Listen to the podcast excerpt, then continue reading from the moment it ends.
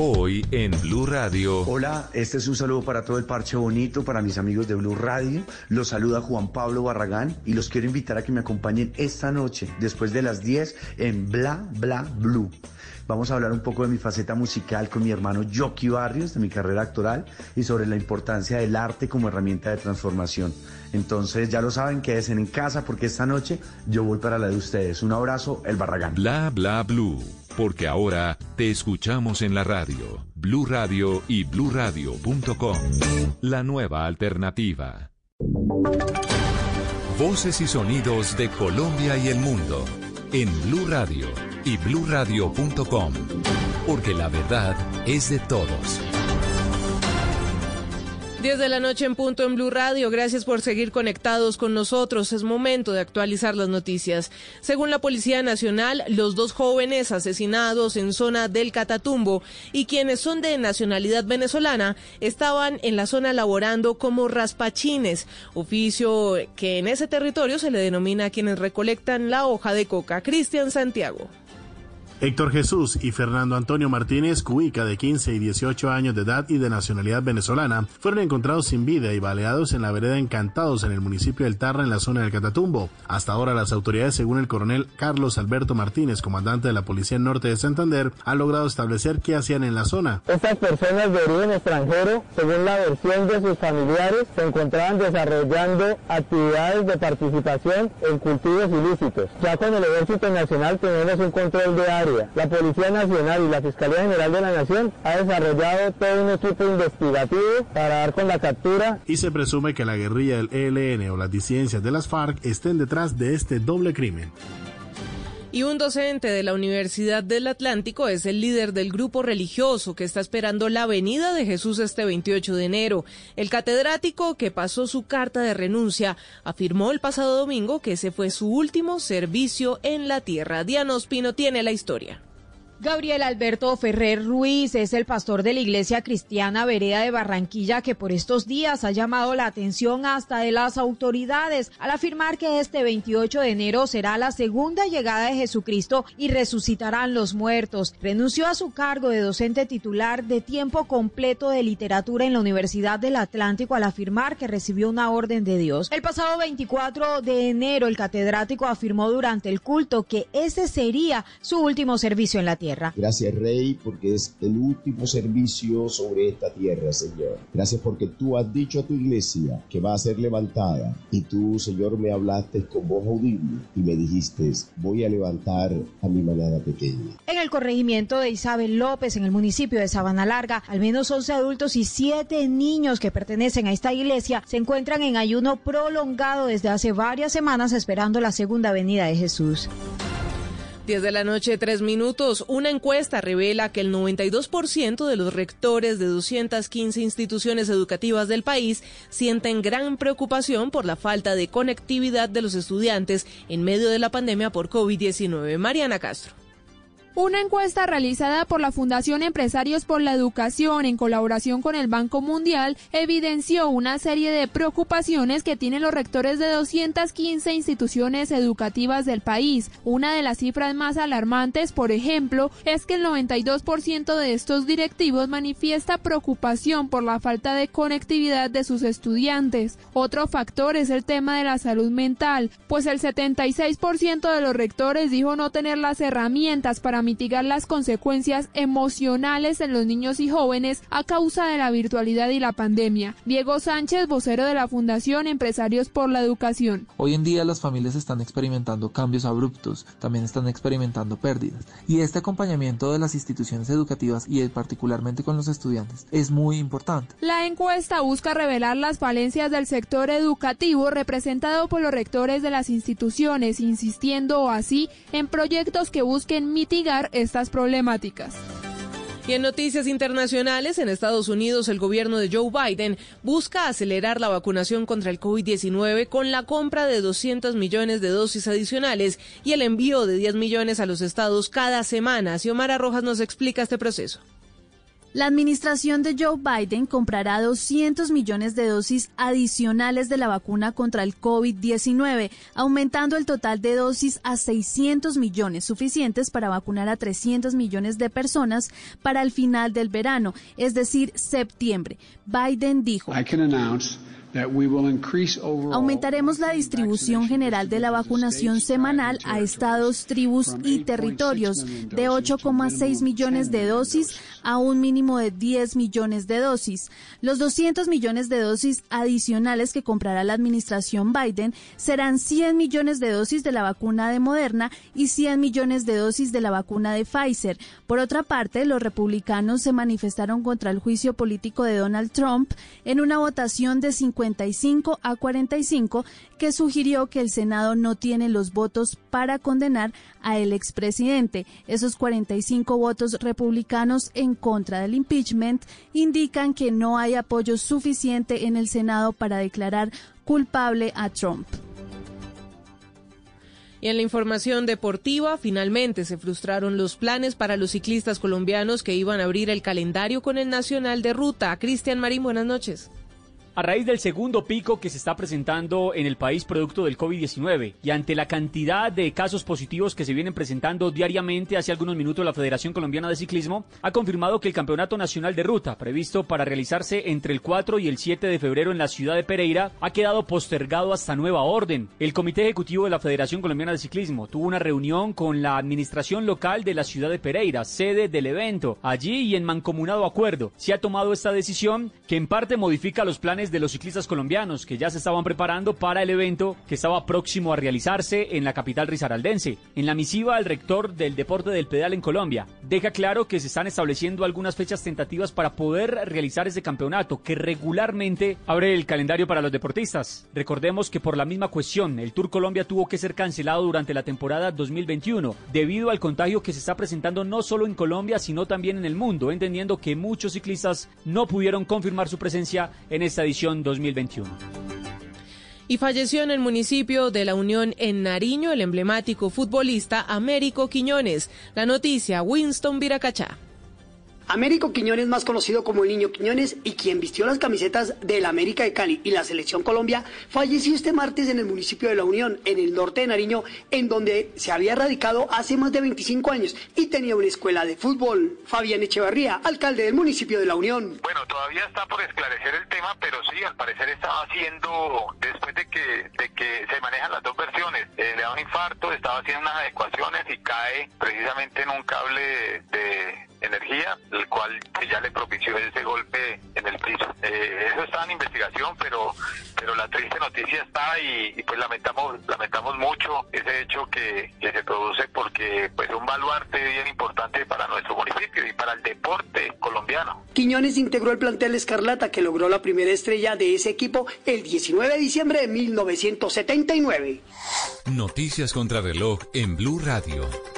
10 de la noche, 8 minutos. La noticia en desarrollo está en Perú porque una mujer que se prestó como voluntaria en las pruebas de la vacuna de la gigante china Sinopharm contra el nuevo coronavirus murió de COVID-19. Esta información la reveló la autoridad sanitaria encargada del ensayo en Lima, sin hasta ahora determinarse si la mujer recibió el inmunizante experimental o un placebo.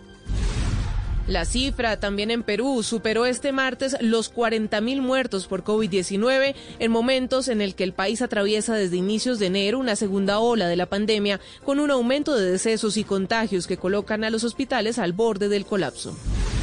Ampliación de estas y otras noticias en blurradio.com. No se desconecte porque ya llega Bla Bla Blue, conversaciones para gente despierta. El mundo nos está dando una oportunidad para transformarnos, evolucionar la forma de trabajar, de compartir y hasta de celebrar. Con valentía enfrentaremos la realidad de una forma diferente, porque transformarse es la nueva alternativa. Blue Radio. Rica harina, rica harina, rica harina, es la harina que me fascina. Rica De las mejores cosechas del más puro trigo importado, traemos a su mesa Ricarina, la harina fortificada con vitaminas B1, B2, hierro, niacina, ácido fólico y todos los nutrientes que hacen las delicias de sus platos preferidos. Trabajamos pensando en usted.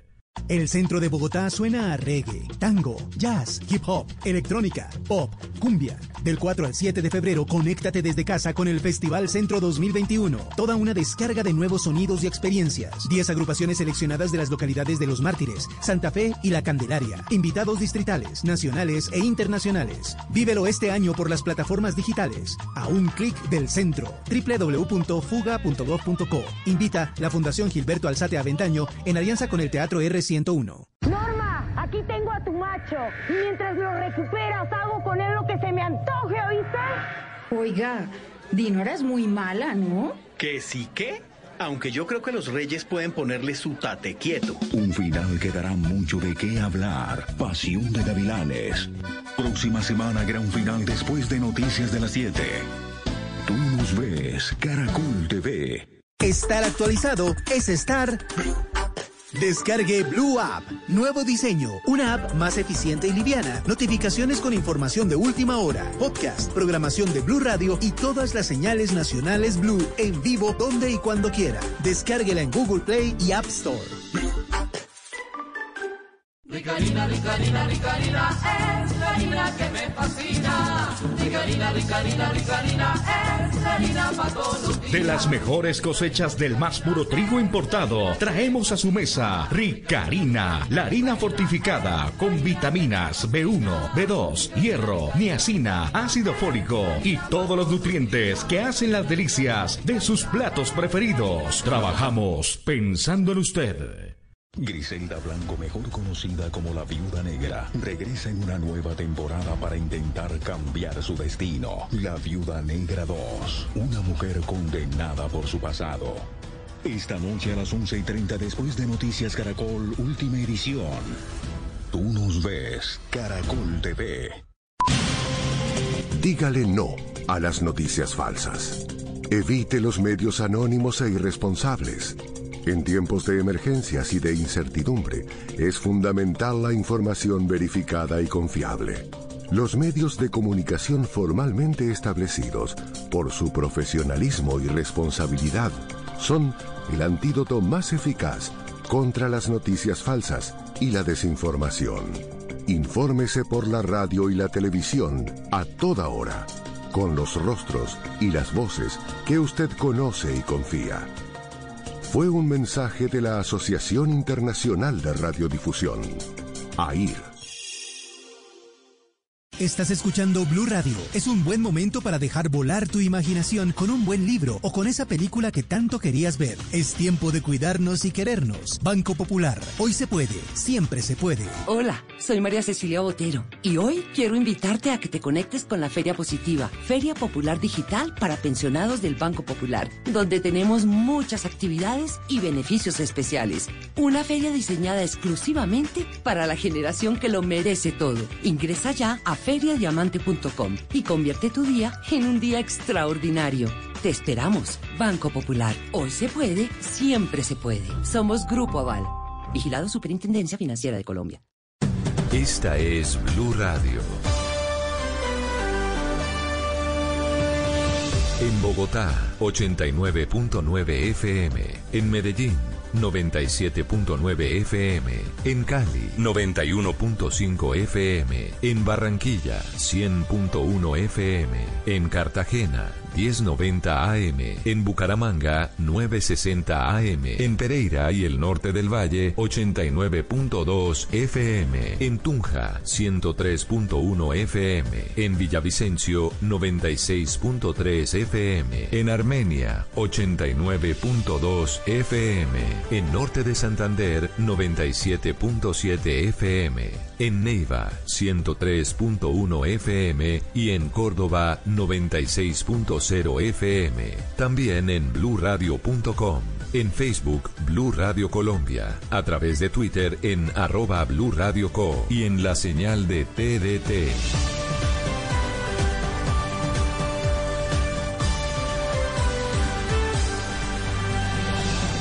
Radio, la nueva alternativa. Hoy en Blue Radio. Hola, este es un saludo para todo el parche bonito, para mis amigos de Blue Radio. Los saluda Juan Pablo Barragán y los quiero invitar a que me acompañen esta noche, después de las 10, en Bla Bla Blue. Vamos a hablar un poco de mi faceta musical con mi hermano Jockey Barrios, de mi carrera actoral y sobre la importancia del arte como herramienta de transformación. Entonces ya lo saben, quédense en casa porque esta noche yo voy para la de ustedes. Un abrazo, el Barragán. Bla Bla Blue, porque ahora te escuchamos en la radio, Blue Radio y bluradio.com. La nueva alternativa. ¿Qué se requiere para una buena conversación? Un buen tema, un buen ambiente, buenos interlocutores, preguntarles a los que saben y dejar que todos expresen su opinión. Cada noche encontraremos los ingredientes necesarios para las mejores conversaciones en Bla Bla Blue. La manera ideal de terminar el día y comenzar uno nuevo. Aquí comienza Bla Bla Blue. Conversaciones para gente despierta. En vivo, desde el estudio principal de Blue Radio, en Bogotá, Colombia. Aquí está Bla Bla Blue. Muy buenas noches.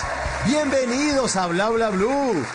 Sálganse, sálganse de sus casas, pero a través de la magia de la radio. Muchas gracias. Siempre vamos de lunes a jueves de 10 de la noche a 1 de la mañana y en la primera hora siempre invitados de lujo. Juan Pablo Barragán ya está aquí, ya lo vamos a presentar.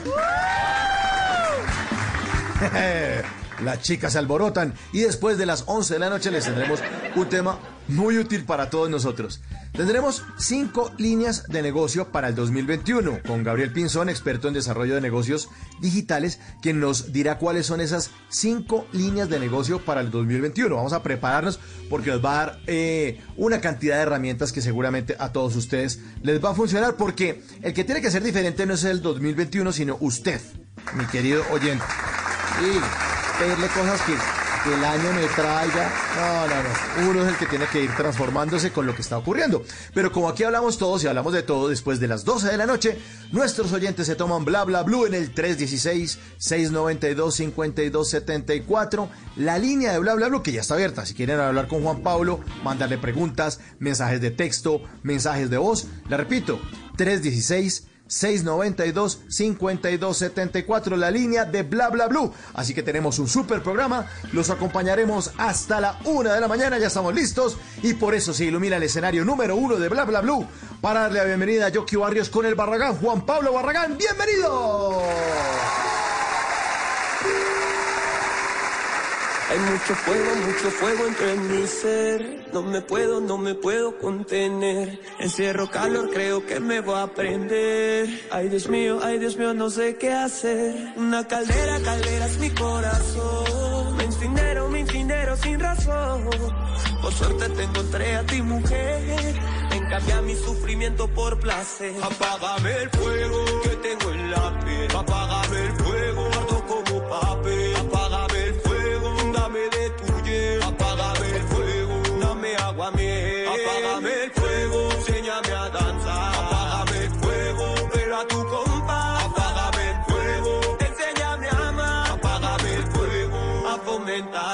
Hermosa hechicera, dulce damisela. Vamos a apagar el fuego e iniciar la conversación porque me dicen que nuestro invitado ya está listo. El invitado esta noche hizo el papel del teniente Jorge Luis Monroy en la serie El robo del siglo, el papel de Marcos Tibatá en La ley del corazón, el papel de Arturo el mono en Lady la vendedora de rosas. Mejor dicho, el tipo tiene más papeles que las vacunas contra el COVID, básicamente. Mejor recibamos con un fuerte aplauso al señor Juan Pablo Barragán. Bienvenido.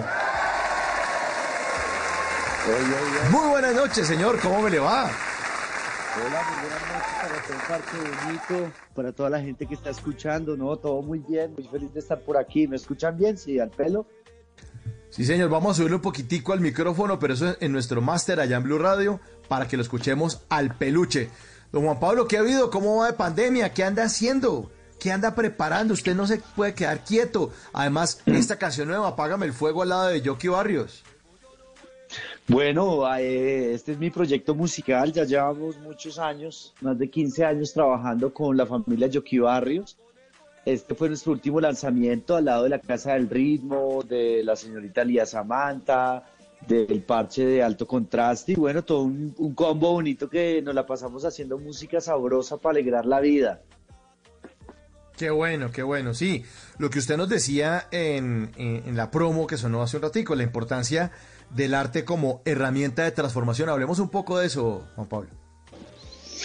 Pues mira, eh, sie- siempre creo que el arte es una herramienta muy importante en, el- en la, en la construcción de país, en la construcción de barrio, eh, en la construcción de los parches. Yo a veces con todo respeto digo que a muchos políticos les hace falta estudiar arte, porque creo que el arte nos da la oportunidad de tener otra sensibilidad y entender que hay otras posibilidades para expresar y decir lo que sentimos.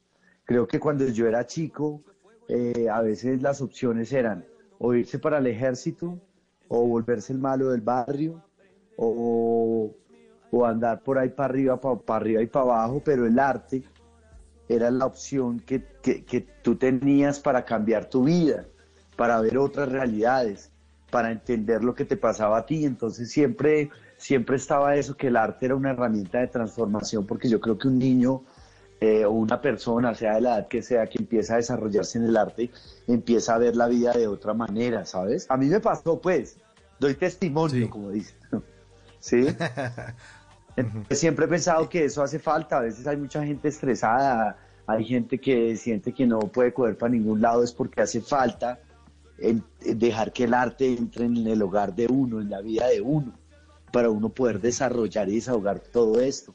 Entonces yo creo que el arte transforma siempre. Un chico que aprende a tocar guitarra, un chico que aprende a coger una cámara fotográfica, a pintar, a hablar, no sé, siento que se vuelve una persona distinta, ¿sabes? Eh, y todo tipo de arte, ¿no? No solamente estamos hablando de la música, estamos hablando, y en el caso suyo, la música y, del teatro. Estamos hablando de las siete artes, indiscutiblemente. Dejar llegar el arte a la vida de uno. Sí, es muy importante, es muy importante, hay que hacerlo. Hay mucha gente frustrada que dice, ay, yo nunca, yo siempre quise hacer esto, yo cuando era joven estudié esto. Sí, como que se llena de frustraciones y creo que, que uno todavía está a tiempo, no importa la edad, para, para poder desarrollar esto y para poder encontrar paz por ese lado. Digo yo. Sí, no, no, no, tiene razón. Tiene razón porque uno muchas veces, incluso yo también decía eso que me pareció un error. Yo decía hace, no sé, 10, 15 años, no, es que yo soy músico frustrado. Pero pues como si uno estuviera, como si uno tuviera 98 años y tuviera COVID prácticamente. O sea, ya no fue músico. Pues no, pues, pues hermano, pues no va a ser un diestro como esos pelados que, sí, tranquilos. Señor, es tan amable. Qué pena, Juan Pablo, es que los señores de, de la comparsa a veces se salen del, del cuarto. Eh, sí, pero, pero uno está a tiempo de, de, de, de tomar cualquier curso, de acercarse al arte. Quizás no pueda ser uno un músico diestro como esos pelados que desde los siete años están de una vez leyendo partituras y estudiando solfeo, pero dejar entrar el arte a su vida, dejar entrar la pintura, la escultura, Sí, claro. la literatura. Mucha frustración. Sí, mucha frustración Sí, sí, sí. ahí y creyendo que es como una vaina que usted dice, no, es que yo ya no puedo porque ya estoy grande. ¿Sí? y, y sí, lo que dices, uno tiene que dejar de, ah, tienes que ir a hacer las cosas, hermano. Y te juro que ahí uno encuentra un montón de salidas y un montón de, de vainas hermosas que le pueden cambiar a uno la mirada. Y hablando de, temas y cosas hermosas o vainas hermosas, como dice usted, ¿cómo llegó el arte a su vida? ¿En qué momento, qué recuerdos tiene usted de su niñez cuando empezó a ser tocado por el arte? Pues mira, eh, tuve la oportunidad que yo en, un tiempo, en esas opciones que a veces uno se encuentra en la vida, eh, que son mínimas, eh, conocí el Centro de Expresión Cultural Fe y Alegría, y ahí tenían un proyecto hermoso que era el SEC, que era un sitio donde brindaban mucho para poder estudiar muchas cosas, o sea, como que salíamos del colegio y nos podíamos ir para allá para recibir clases de muchas, de formadores, de pintura, de danza, de rap, de todo, y a mí me encantó el rap en ese tiempo, ¿sí? Entonces pude entrar a ser parte de este proyecto y gracias al rap conocí la tarima, que siempre lo digo, y gracias a conocer la tarima, el espacio de, de- de estar ahí, me empezó a gustar la actuación, ¿sabes? Eso me pasó a mí muy, muy pequeño. Yo estaba como en el cole todavía empezando el bachillerato. Entonces Esto cambié, ocurrió- cambié eso, ¿sí? Cambié. Yo quería, yo siempre he hecho ese cuento, que yo quería ser malo. ¿sí? Quería, no sé, como que uno siempre de chico quiere pues llamar la atención o quiere que le pongan cuidado y a veces siendo rebelde por el lado negativo uno cree que lo va a lograr y gracias al arte pues entendí que ese no era el camino, ¿sí? Y entendí que tenía un montón de habilidades y que tenía un montón de cosas dentro de mí que me ayudaban para mejorar mi, mi autoestima sobre todo, que era muy lindo estar en una tarima y ver que tus papás te veían, que ver que tus amigos te reconocían, que tenías algo dentro de ti bello, ¿me entiendes? Algo que te servía para, para poder ser una mejor persona y sobre todo para que los otros vieran en ti que tenías como un talento, como algo hermoso. Entonces a mí el arte me tocó de esa manera, ¿sabes? Me hizo darme cuenta que, que había cosas que yo podía hacer y eso me pareció maravilloso, porque creo que el arte, el arte y el escenario tienen esa, como que te devuelven esa confianza que tú has perdido a veces, ¿sí? Y te hacen creer que tú puedes hacer muchas cosas. Y a mí me pasó eso, y entonces eso me pasó con el rap, por allá en el 97, con un grupo que tenía que se llamaba Ares del Asfalto, allá en mi hermosa localidad Quinta de Usme. Soy oriundo de la localidad Quinta de Usme, y pues allá empezó todo de esa manera, ¿sabes? Sí, para los oyentes que no están en Bogotá, Usme es una localidad de, de, Bogotá que queda al sur y donde las cosas no son fáciles. Lo que usted estaba diciendo es, es volverse malo, es volverse el chacho. ¿Y qué hay que hacer para volverse el chacho? No, pues nos toca aquí meternos esta vaina y toca ir a hacer vueltas y para tener los tenis bonitos, ah, pues toca hacer esta cosita y nos vamos como por este lado. Pero usted toca, Juan Pablo, un punto muy importante, muy importante porque es esa, esa etapa de la adolescencia de uno, esa rebeldía en la que uno quiere ser el chacho y hay una Y, o coge para el lado, para este lado o para el otro lado, ¿no? Y le ofrecen las dos alternativas, esa, la del chacho, la del grupito, la de la pandilla, la del combo, ¿no? O, o, o esta, que puede ser la del arte, o la del deporte también, que es otra muy buena alternativa. Y es bueno, buena alternativa. Entrenar. ¿Sí? Claro, y había una cosa que, que alguien decía eh, en un momento que decía, no, eso le pasa a los chicos de los barrios bajos. Y yo decía, no, eso le pasa a los chicos que son chicos, en, sean del norte, sean del sur. Porque si no, no hubiera tanta, o sea, con todo el respeto lo digo, pero el problema es de al, algo más humano, ¿sí? Porque hay mucha gente que estudió en los mejores colegios del país y roban como un berraco también. Sí, y hacen cosas malas. y hay gente también que estudió en el colegio más chichi o más público o más duro o más y salió adelante. Entonces lo que lo que empieza a entender uno es que esa parte humana es muy importante, explorarla, verla, sin importar el estrato. Eh, y, el arte es una herramienta que ayuda muchísimo a eso. Porque sí, allá en el barrio, pues bueno, las opciones eran, eran pocas, pero esa Y que tú dices es muy linda porque creo que siempre, de paso saludo para todo, pues, lo, siempre lo digo para todo el parche que está escuchando, que la gente que anda deprimida, que anda cabecilla baja, que tiene un montón de problemas, yo creo que siempre, siempre si uno cambia la mirada, si uno mueve la cabeza un poquito, siempre va a haber otro camino en medio de tanta dificultad. Sí, lo que pasa es que a veces mover la cabeza es difícil y cuando uno está tan sí. cerca de los problemas, que no tiene distancia a los problemas, que los ve tan cerquita, no le encuentra solución, ¿no? Es como el que está jugando el partido de es. fútbol, está en la cancha, pero los que están en la tribuna tienen como una perspectiva. Sí, sí, sí. Sí, que piensan que eso, no, hágale que no, se lo hubiera pasado, se lo hubiera puesto, no. Es que eso, eso, eso es muy raro, ¿no? Ah, pero le hubiera hecho el pase por acá, pero ese man tan bobo, pero ¿por qué hizo eso?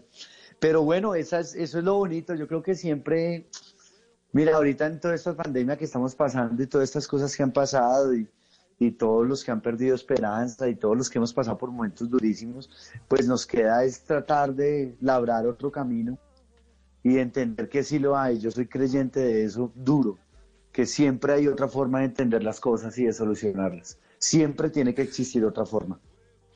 No, y además porque es que en, los problemas es donde están las, las, la- la- las grandes ideas, la creatividad. Solo es en la dificultad donde uno se pone las pilas, donde dice, oye, ¿por qué no hacemos tal cosa? Usted mire la historia de cualquier invento, eh, de cualquier gran idea, y es porque la gente estaba en problemas. O sea, la gente no se pone como a pendejar a ver qué nos inventamos, a ver qué no. No, no, no. Las ideas son, simplemente están solucionando problemas y dificultades. Y, y lo que usted decía, Juan Pablo, también de, las de las clases social- sociales altas, mm, que sí, el tipo eh, se, se prepara y todo y sale a robar. No, coja al pelado de 13 años que es un hijo de papi que tiene camioneta blindada y lo recoge el chofer, también es una caspa. Y también hacen embarradas, lo que pasa es que nos, se las tapan, ¿no? Ah, es que eso Sí, también claro. tienen buenos abogados y eso nadie lo vio y el muchacho es una decencia con las niñas del colegio y eso casi no se mete nada por esas ñatas. Ay, es que a mí me la baraja más despacio Mm. también, de lado y lado. Sí, esa, De lado y de lado. lado y lado. Sí, sí, sí. Y mira, pues yo venía de un lado duro, pero siempre tuve el amor de mi madre y siempre tuve la guía de mi hermano mayor. Y, y mi hermano mayor hacía mucho trabajo comunitario en USME y él me empezó a invitar a, a- a hacer mucho trabajo comunitario. Ahí también empecé a tener otra mirada del ayudar y sobre todo el ayudarse a uno y, y- y darse cuenta que uno puede hacer muchas cosas. Bueno, así ¿y de qué se contándole así como, usted? señor. Yo me No, di que cuenta, a hermano, hacer. que Sí, que yo me, di, yo me di cuenta que tenía mucha rabia contra el mundo por lo que me había tocado, por lo que había vivido, por lo que había sufrido, porque padre de pronto no estaba en mi crecimiento, porque otros tenían más que yo. O sea, me di cuenta que, que tenía mucha rabia y que a veces esa rabia no lo deja uno mirar para ningún lado, hermano. Sí, vive uno muy envenenado. Sí, ¿Por qué entonces a me mí? di cuenta de ¿Por qué me tocó a mí? Porque a mí, ¿No? Sí. Y además como uno vive en esa comparación, ¿sí? Sí, total. En esa comparación, o sea, si ahora los niños sufren porque no tienen likes. Eh, era eso, era también, ¿no? Las depresiones cibernéticas, como dicen. Pero se vuelve eso, se vuelve como porque a mí, porque a mí no y al otro sí. Y entonces, fue madre, uno empieza a llenarse de rencor y, a- y esa maña que uno tiene a veces de cargar tanto dolor, de cargar tanto trauma, hermano. Uno es como el que tiene los zapatos cagados, hermano. Eso donde vaya huele feo. ¿Sí? Está buena Entonces, esa frase. A veces hay que limpiarse los zapatos y a veces hay que dejar Total. cosas también. Oye, me, me hace acordar usted mucho de las personas que invaden las redes sociales precisamente también con ese dolor, ¿no? Eh, porque es entrando a que no le gusta absolutamente nada, eh, no uno no propone absolutamente nada y que además la, la- responsabilidad de arreglar la vida a uno la tienen los demás. Uno no, uno no puede enderezar ni llenarse de cosas chéveres en la cabeza, ni cambiar la actitud, sino esperar que los demás le den y expulsar odio. ¿En qué momento entonces empezó usted a involucrarse ya mucho más con el teatro, Juan Pablo? Pues luego, luego que estaba ahí en donde empecé a hacer todos los talleres del rap, de rap también dictaban teatro, entonces me empecé a meter por ese lado, ¿sabes? Y, y empecé a tomar las clases. Eh, luego perdí una materia en el colegio y la profesora me dijo que hiciera algo para el centro literario, para la Isa de Bandera, Sí, pues. claro. Y me hice una fonomímica de Antonio Aguilar eh, con unos amigos ahí de puro parche. Y me, que, me empezó a gustar mucho el escenario y luego eh, armé una obra de teatro con dos amigos del colegio y nos ganamos los intercolegiados en USME. y, o sea, nos reunimos los vagos del colegio, o sea, los que éramos vagos supuestamente porque éramos, era muy pilos, ¿sí? Porque éramos gente que no hacía caso. Entonces muchas veces a ti en el colegio cuando eras muy pilo y hacías las cosas rápido o, o- o no te entretenía la clase esa del policía, la profesora regañona, de, de tantas cosas, pues uno era como los vagos y un día nos unimos y armamos un grupo de teatro y, y representamos nuestro colegio y quedamos de en el segundo lugar a nivel Bogotá. ¿Mm?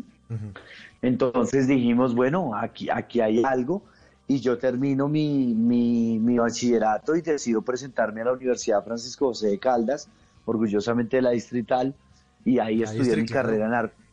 Ahí estudié mi carrera de artes escénicas en la SAP, estudié cinco años arte dramático, eh, ya luego hice una especialización en Cuba eh, de actuación. Y, y bueno, ahí ya me empecé a lanzar por el, e hice mucho teatro, viajé mucho, pam, pam, y después eh, entré a un trabajo a manejar títeres durante un tiempo largo. Y ahí ya me empecé a meter en la televisión, en el cine y bueno, en todo lo que me empezó a pasar con la carrera actoral. Qué bueno, hombre. 10 de la noche, 34 minutos. Esta noche nos acompaña eh, Juan Pablo Barragán y su parche bonito aquí en Bla Bla Blue.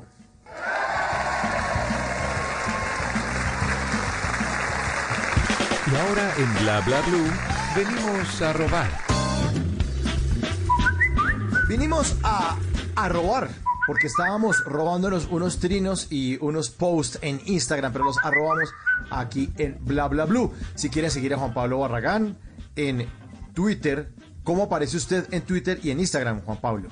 Para que lo sigan. Bueno, eh, en- realmente la red que más manejo es Instagram, eh, que es Juan Pablo 30. Ahí realmente es Juan donde Pablo estoy. Sí, o sea, realmente a veces el tiempo no alcanza y las redes lo agarran a uno. Por algo en redes no. Entonces, Sí. como que trabajo solamente con Instagram, parcero. Solo Instagram, Juan Pablo Oiga. 30. Solamente veo que tiene 386 mil seguidores, ¿no? Una barbaridad. No, bueno. Ahí vamos, ahí vamos reuniendo parche para bolearles energía.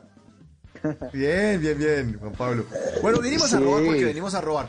Oigas estas arrobas, Juan Pablo. Arroba Mario Roberto P en su cuenta de Twitter nos dice lo siguiente. Dice, ya borré WhatsApp. Cualquier cosa por Buscaminas. Por buscarme.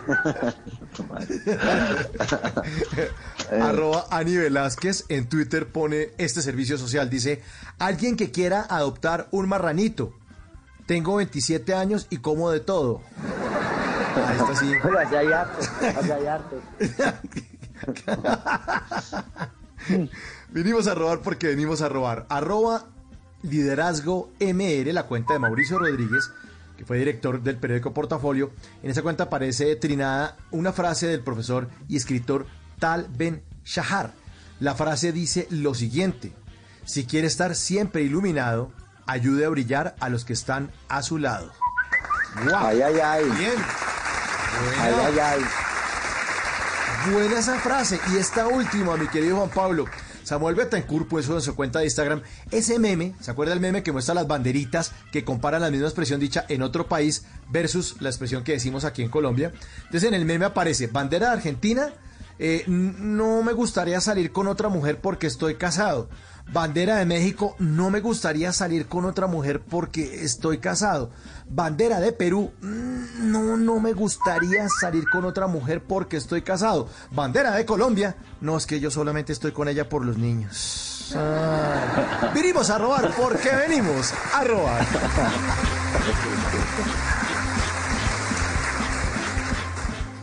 Bla bla blue. Conversaciones para gente despierta. Se amaron con el alma. Yo. ¡Hi, hombres! Jaime Molina, versión de Carlos Vives. Esta es banda sonora de la serie de Netflix El Robo del Siglo, serie del 2020 en la que nuestro querido invitado esta noche, Juan Pablo Barragán, hizo el papel del teniente Jorge Luis Monroy. ¡Qué maravilla de serie! Y déjeme decirle que ese robo del siglo, mi querido Juan Pablo, le da... Pero no, o sea, es, es el papá de la casa de papel, en serio. Pero es No, la, casa de papel, no, la casa de papel come chitos al lado de esta serie. No, no, no, no, no, esto está... Qué serie tan buena, Juan Pablo. Qué bueno, qué bueno el papel suyo. No, todos, to- qué maravilla. No, Qué muy feliz, muy, muy feliz de trabajar ahí, hermano, porque esto lo que demuestra es que en Colombia hay, o sea, es que lo sabemos, ¿sí? Sí. Pero mira, cuando se concentran y cuando se une la gente que camella duro, mira las cosas que pasan. Creo que era un elenco, todos los actores comprometidos, dirección, técnica, todo el mundo trabajando para este producto, la banda sonora es hermosa. Uy, sí, la Eh, banda sonora es espectacular. Es Pucha, espectacular. el arte, la foto, todo muy, muy bello. Yo soy muy, yo me siento muy orgulloso ser parte de este proyecto. Eh, siempre he estado muy de la mano con Dynamo, ya hemos trabajado en varias películas, pero en esta serie pues fue muy bonito para mí encontrarme con, con Andrés, con Tapan, que siempre queríamos actuar juntos, y con un montón de amigos muy, muy bellos del camino, y sobre todo con este montón de actores de todas las épocas, ¿no? Porque había de la vieja Sí. escuela, de la media escuela y la nueva escuela. Entonces, no, fui, me sentí muy orgulloso del producto final y también del trato y de todo lo que, lo que vivimos allá dentro del set. Entonces, no, muy chévere, me pareció muy linda esa serie, hermano. Ojalá sigamos metiéndole por ahí, haciendo este tipo de series que, que ponen tan en alto la actuación colombiana y los productos colombianos. Así es, así es. Ojalá que eh, tengamos muchas más. Esta tarde cuando estaba yo en Voz Populi, porque en Voz Populi me abre un espacio pequeño para promocionar Bla Bla Blue, le estaba contando a Jorge Alfredo Vargas que usted nos iba a acompañar esta noche y se estaba acordando de la escena en la que, y no, no estamos haciendo spoiler, tranquilos, queridos oyentes, en la escena donde usted ayuda a empujar eh, el camión que se está robando una plata. Usted hace el papel de teniente Jorge Luis Monroy, ¿no? Y todos empujando el camión que se ha varado, eso es una maravilla. No, mira, mira que yo no, o sea, yo lo digo, o sea, yo cuando lo, lo, cuando lo rodamos, yo lo hice muy en serio, hermano. O sea, en serio todas mis escenas y toda la cosa. Y luego cuando la vi me hizo reír mucho, ¿sabes? O sea, este tipo de situaciones, la del camión, eh, cuando o sea, están pidiendo, cuando están pidiendo luz verde y este man está por allá eh, bailando en el matrimonio ese que se metió, Ah, bailando santo cachón. Sí, o sea, como que to- todas esas situaciones que, pues madre, que pasan, ¿no? Eh, pero, pero no, la del camión la rompe porque uno creería que los van a coger. Cuando Sí. no, ayuden, ayuden a empujar, pues. no, Es muy bueno. Es muy bueno. muy muy feliz, muy feliz de haber estado ahí, hermanos. Es, es de los, cerré el año antes de pandemia con ese proyecto tan hermoso. Qué maravilla, el robo del siglo, no se lo pierdan en Netflix. Ahí está Juan Pablo Barragán haciendo el teniente Jorge Luis Monroy.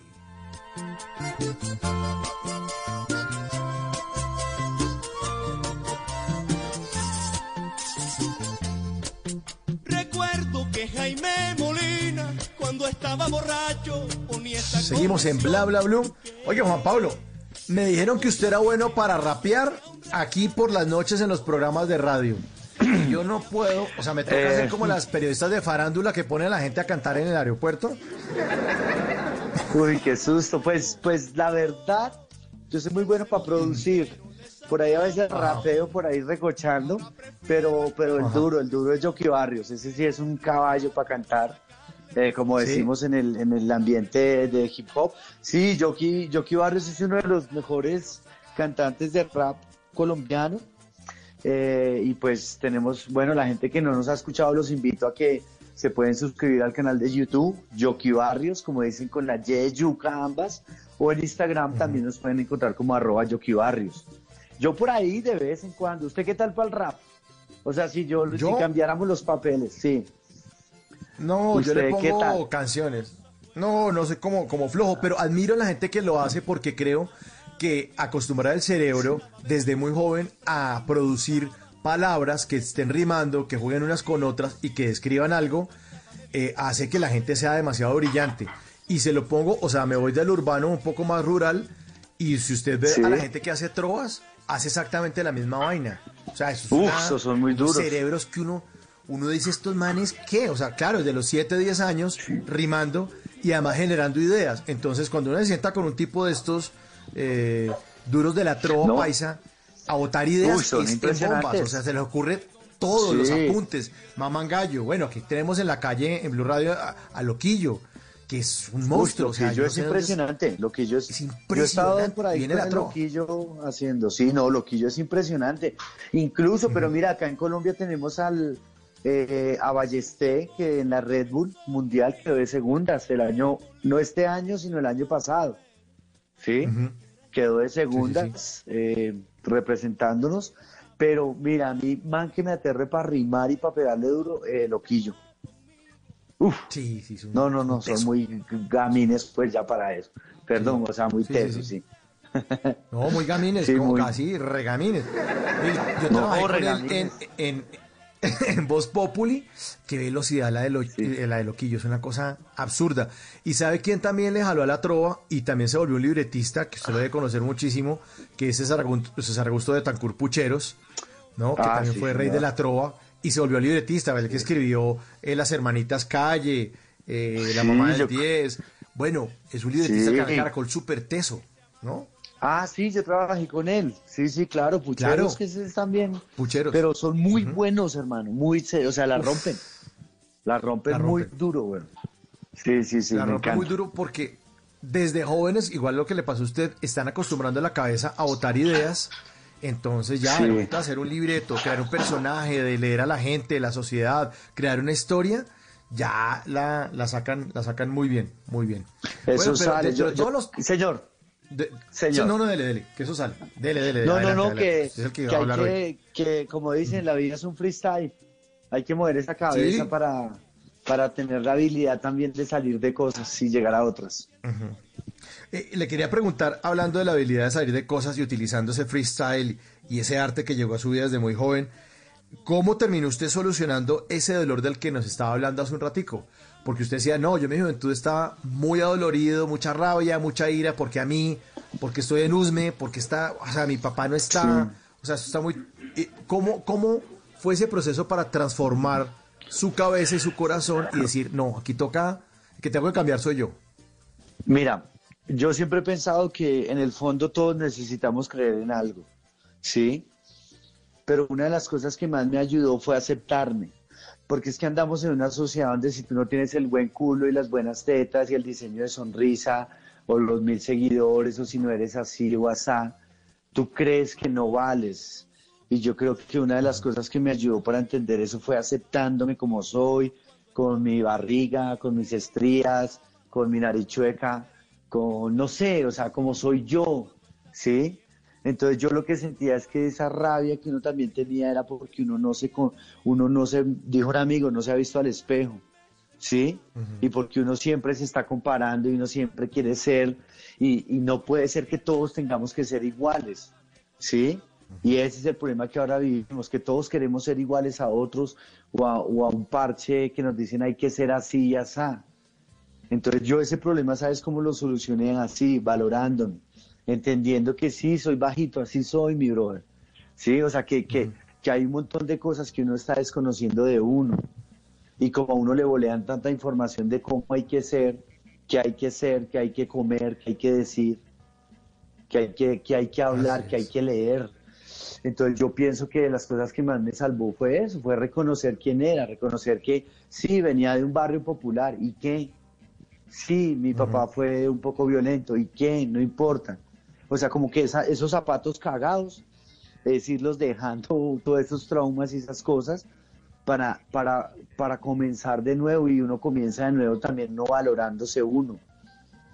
Porque como venía uno de cosas duras, de, de pronto que no había tanto amor, sí, igual madre siempre fue hermosa y mi, mi familia, pero yo decía como, ¿qué será, qué será uno? ¿Por qué se empezará a volver a ser? Pues claro, es correcto, porque uno no se quiere, porque uno no tiene amor propio y porque uno yo no sé cómo tiene que ser. Entonces, ¿qué tal todos con los ojos azules? Sí, con todo respeto a la gente de ojo azul, que es lindo, ¿sí? Pero sentía eso, sentía, mira, luego cuando crecí y era profesor y todo eso, sentía eso. Todas las chicas querían ser una chica determinada y no, y por eso sufrían, ¿sí? Sufre uno porque tiene pelos, porque tiene estrías, porque es gordo, porque es bajo, por un montón de cosas que nos, no, no, no sé, como que nos alejan de valorarnos a nosotros también un poco por lo que somos y por lo que creemos. Entonces yo creo que ese trauma lo dejé entendiendo que, que hay que amarse, hermano. Como sea, mi brother, eres hermoso, mi hermano. Sí, eres una persona también val, que vale, vengas del barrio, vengas del barrio rico, porque los del barrio diciendo, ah, es que esos ricos malditos, y los, y los de arriba diciendo, ah, esos pobres malditos, entonces nos, nos, nos volvemos eso, ¿sí? Y se nos olvida que hay cosas más profundas. No sé, yo así, yo, a mí me tocó inyectar mi amor fuerte, hermano.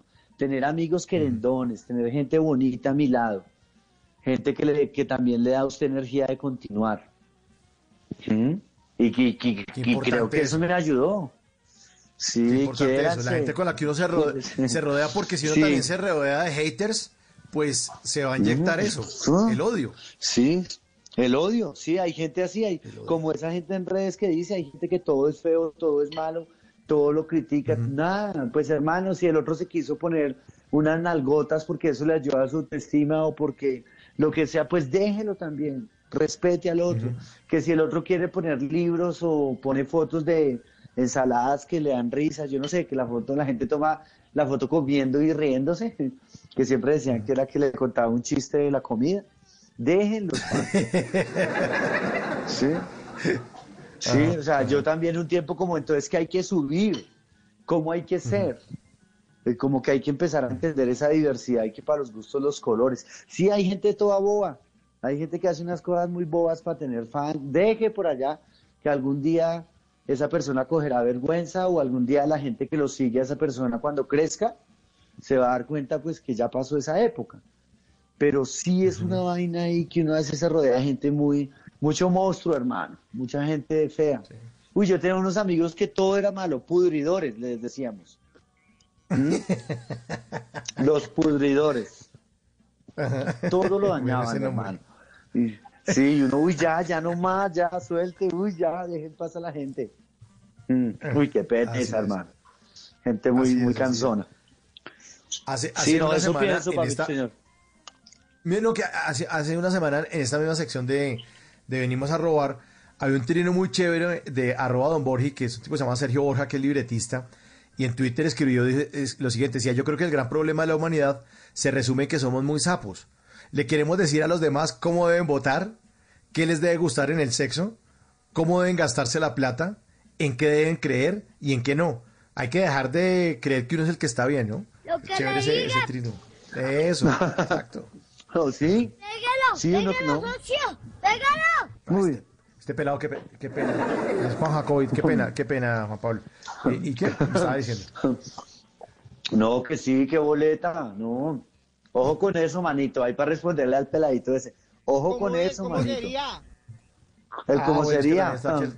Sí, Sí. ¿cómo sería? el Bueno, cómo sería que. 10:51. Oiga, señor, entonces que mira, ya. Así como, Señor. para concluir eso, sí, sí es muy importante que, que echemos una miradita hacia dentro de nosotros y, y tengamos pilas también con eso, que hay gente que quiere provocarte para andar en pensamientos chandas, andar en odio.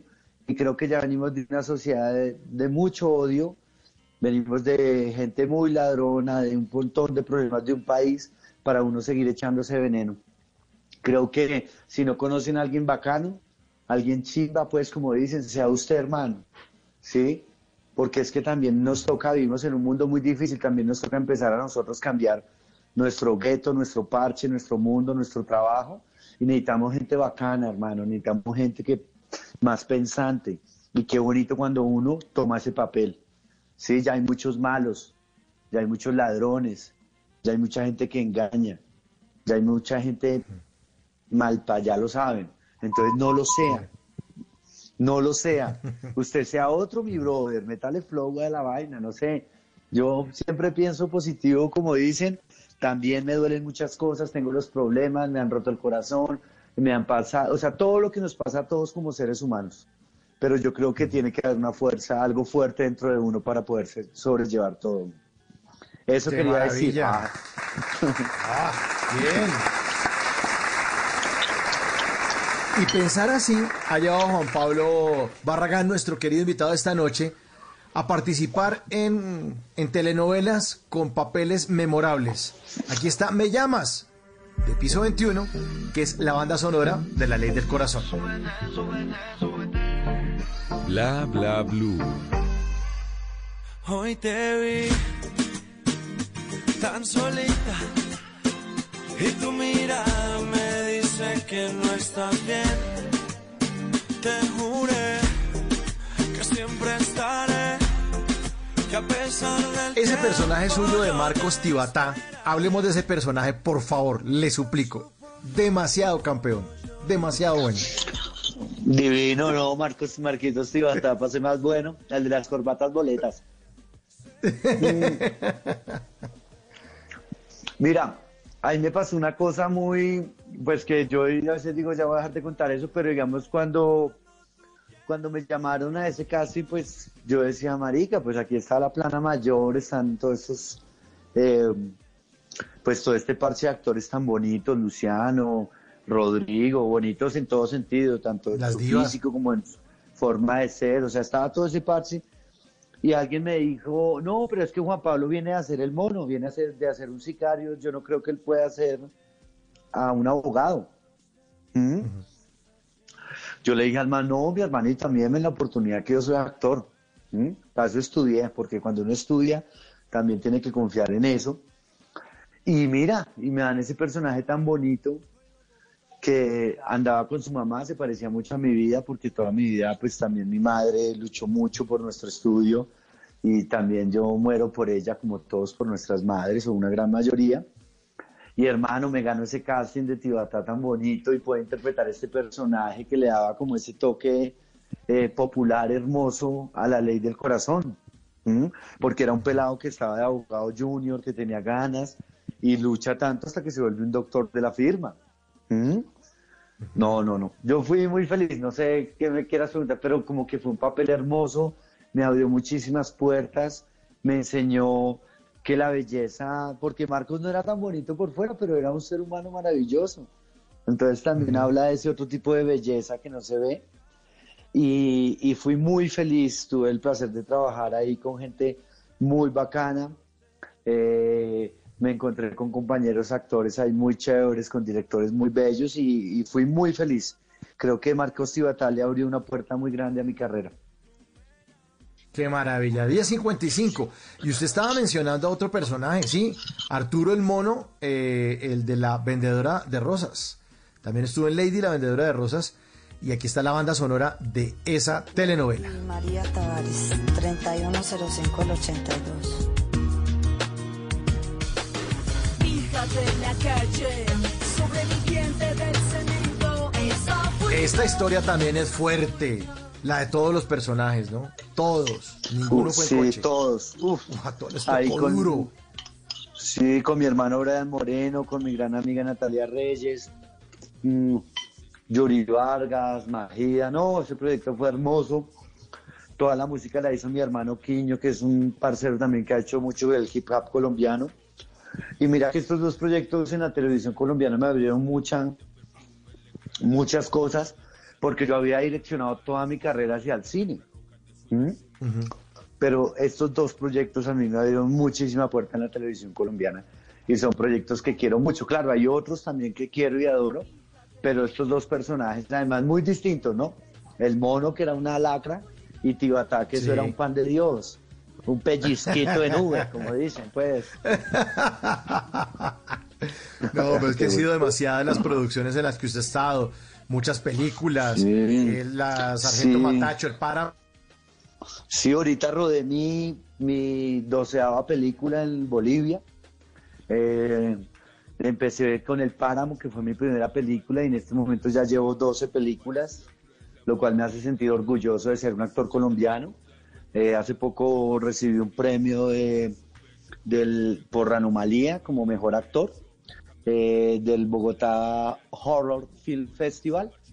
Y, no, hermano, feliz de la carrera que he podido llevar, eh, feliz de todo lo que me ha pasado y sobre todo de toda la gente bonita que me he encontrado, que me ha enseñado que uno tiene que seguir trabajando y tiene que uno ser bien, tranquilo, respetuoso, camellador, disciplinado. Ahí está todo.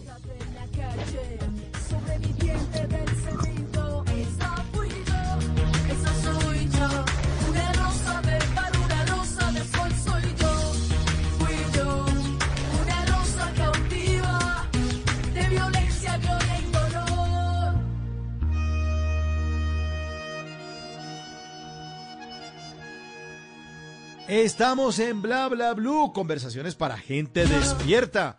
Voy a solucionar un problemita técnico que tengo por acá con mi internet y ya estamos de regreso con todos ustedes. De violencia, y espinas quedaron clavadas en el corazón, el alma de rosas robadas en jardines de ricos para venderlas de noche todos los bares, en todos los coches. 16 espinas que año tras año quitó en soledad de perfume lejano. De una gloria pasada apretada entre las manos que sangra en alfombra roja de sueños en vano.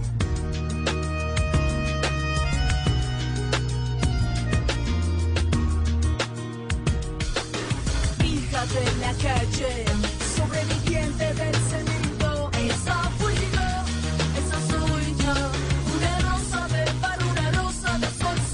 10.58, seguimos en Bla Bla Blue. Bueno, ya solucioné el problema que tenía aquí con el internet, que me estaba como tomando el pelo. A como medio riéndose de uno. Bueno, Juan Pablo, eh, le mandamos un abrazo muy grande. Estaremos muy pendientes de todas las producciones en las que usted sigue participando. Esperamos que nos siga divirtiendo con esos personajes que son memorables. Y esta su casa siempre abierta. Este también va a ser su parche bonito aquí en la radio, mi hermano.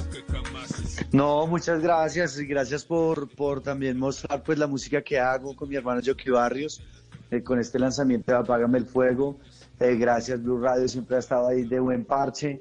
Eh, no cambien porque la embarran. Lo que Como le dicen. diga. Lo que le dije. Y nada más. Lo que le. Gracias por la entrevista.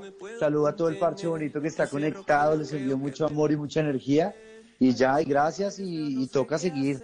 Pa- pa- pase lo que pase, tenemos que seguir para adelante porque de eso se trata esto. Pégalo, pégalo, Apágame el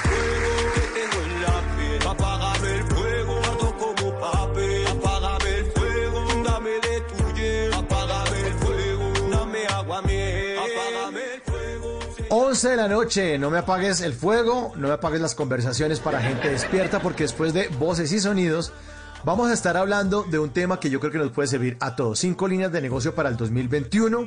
Estará con nosotros Gabriel Pinzón, que es un experto en el desarrollo de negocios digitales y nos va a dar cinco líneas de negocio, o sea, posibilidades en las que uno se puede meter si la, piensa bien, puede meterse a hacer un billete pronto que necesita o uno extra porque de pronto el que le está llegando no, no, no le funciona muy bien.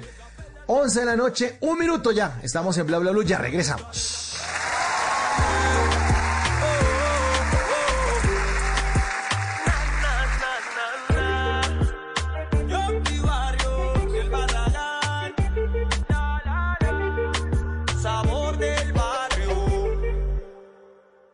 En las noches la única que no se cansa es la lengua.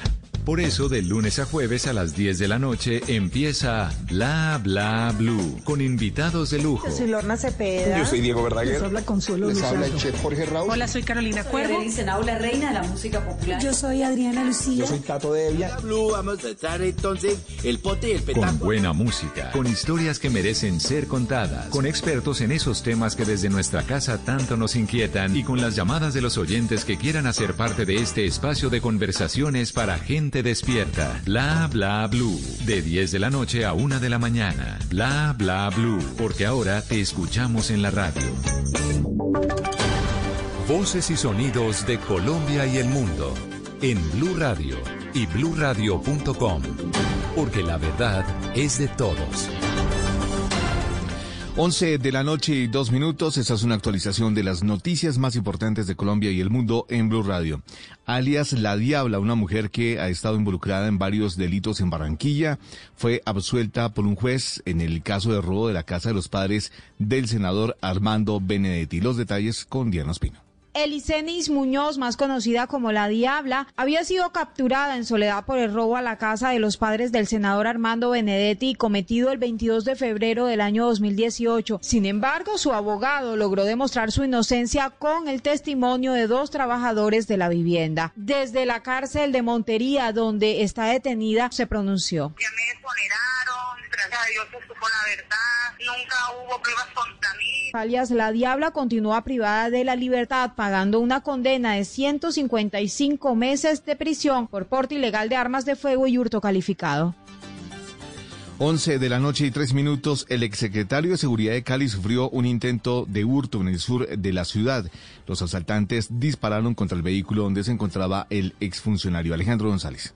En el sur de Cali se acabó de registrar un enfrentamiento cuando dos presuntos asaltantes abordaron desde una motocicleta el vehículo donde se transportaba el exsecretario de Seguridad de la ciudad, Juan Pablo Paredes. Estos dispararon para intimidar al exfuncionario de la alcaldía de la capital del Valle y este respondió al ataque con su arma de fuego. En medio de este cruce los delincuentes caen de la moto en la que se transportaban. Gracias a la pronta reacción de las autoridades pudieron capturar a uno de los atacantes y los detalles de esta situación los entregó Carlos Rojas, secretario de Seguridad de Cali. En la avenida Roosevelt, hacia la la calle 42, carrera 42, es ubicado por dos motocicletas. Una de las personas de estas motocicletas desenfunda un arma, el carro se encontraba en movimiento y hay una respuesta del exsecretario de Seguridad a este hecho de violencia, con la fortuna de que hay una persona capturada, hay una motocicleta también que está implicada en los hechos y que está en este lugar para ser llevada a la SIGIN para hacer toda la investigación respectiva. Rojas agregó que se espera la declaración que entregue el capturado para conocer los motivos de este hecho, además de dar con el paradero del otro responsable de este ataque. 11 de la noche y 4 minutos, organizaciones defensoras de derechos humanos denunciaron un presunto caso de negligencia en una estación de policía de Medellín. Al parecer, un hombre enfermo de cáncer no recibió atención inmediata. Héctor David Santamaría. Ante esa denuncia de los defensores de derechos humanos de la población carcelaria, se pronunció el general Pablo Ruiz, quien es el comandante de la Policía Metropolitana, indicando que una vez el hombre solicitó atención médica, se activaron los protocolos de forma inmediata y tuvo el acompañamiento de la administración municipal. Lamentamos el fallecimiento de este privado de la libertad, pero recalco que tanto la alcaldía como la Policía Nacional, en medio de los inconvenientes del hacinamiento carcelario, hemos tratado de garantizar la salud y la integridad de la población privada de la libertad. Aunque advierte que el hacinamiento carcelario es preocupante, cada 15 días se están haciendo visitas con médicos a estas estaciones para revisar de forma permanente a las 3.000 personas que se encuentran en estos centros. 11 de la noche y 5 minutos, según la Cámara de Comercio de Bogotá, apenas el 7% de las empresas de la ciudad operaron con normalidad en enero y se disparó el número de compañías en cierre temporal. Marcela Peña. El 56% de las empresas en Bogotá y la región está operando con restricciones durante enero, y si lo comparamos con octubre, se triplicó el número de compañías que están temporalmente cerradas, según la Cámara de Comercio de Bogotá. La encuesta entre los empresarios mostró además que los principales problemas para los negocios son las nuevas cuarentenas y el riesgo de contagio por coronavirus. De hecho, las principales motivaciones para quienes cerraron temporalmente o de forma definitiva fueron las bajas ventas y las cuarentenas. Menos de la mitad de los negocios que están cerrados hoy creen que abrirán de nuevo en el mes de febrero. 11 de la noche y 6 minutos, el ciclista colombiano Miguel Ángel López, que se encuentra en su proceso de recuperación tras ser positivo por COVID-19, es noticia en España luego de que uno de sus compañeros lo elogiara por su llegada al equipo Movistar. Cristian Marín. Sin duda, una de las grandes contrataciones que ha tenido el ciclismo mundial este año ha sido la vinculación de Miguel Ángel López al equipo telefónico Movistar. Pues bien, uno de sus compañeros de escuadra, Mar Soler, que también se convierte en uno de los referentes de la escuadra española, habló del colombiano y lo hizo en muy buenos términos mejor tenerlo como aliado que no como, como enemigo, ¿no? Al final es un corredor que puede ganar carreras, que, que, también cuando coincides con él, pues te quita presión, y porque al final es un gran corredor que, que ya te digo, gana carreras tanto de tres semanas como, como de una semana y que siempre está allí y sabes que, que también van a vigilar a él, va a tener buenos resultados, así que ya te digo, mejor en casa que, que no fuera. Es muy probable que Superman López se convierta en uno de los jefes de fila para una de las grandes que tendrá el Movistar durante el 2021. Se especula con la posibilidad de que el colombiano lidere al Movistar en la próxima edición del Tour de Francia. Noticias contra reloj en Blue Radio. Y cuando ya son las 11 de la noche y 7 minutos, la noticia en desarrollo, 10 regiones de Perú entrarán en cuarentena desde el domingo y hasta el 14 de febrero.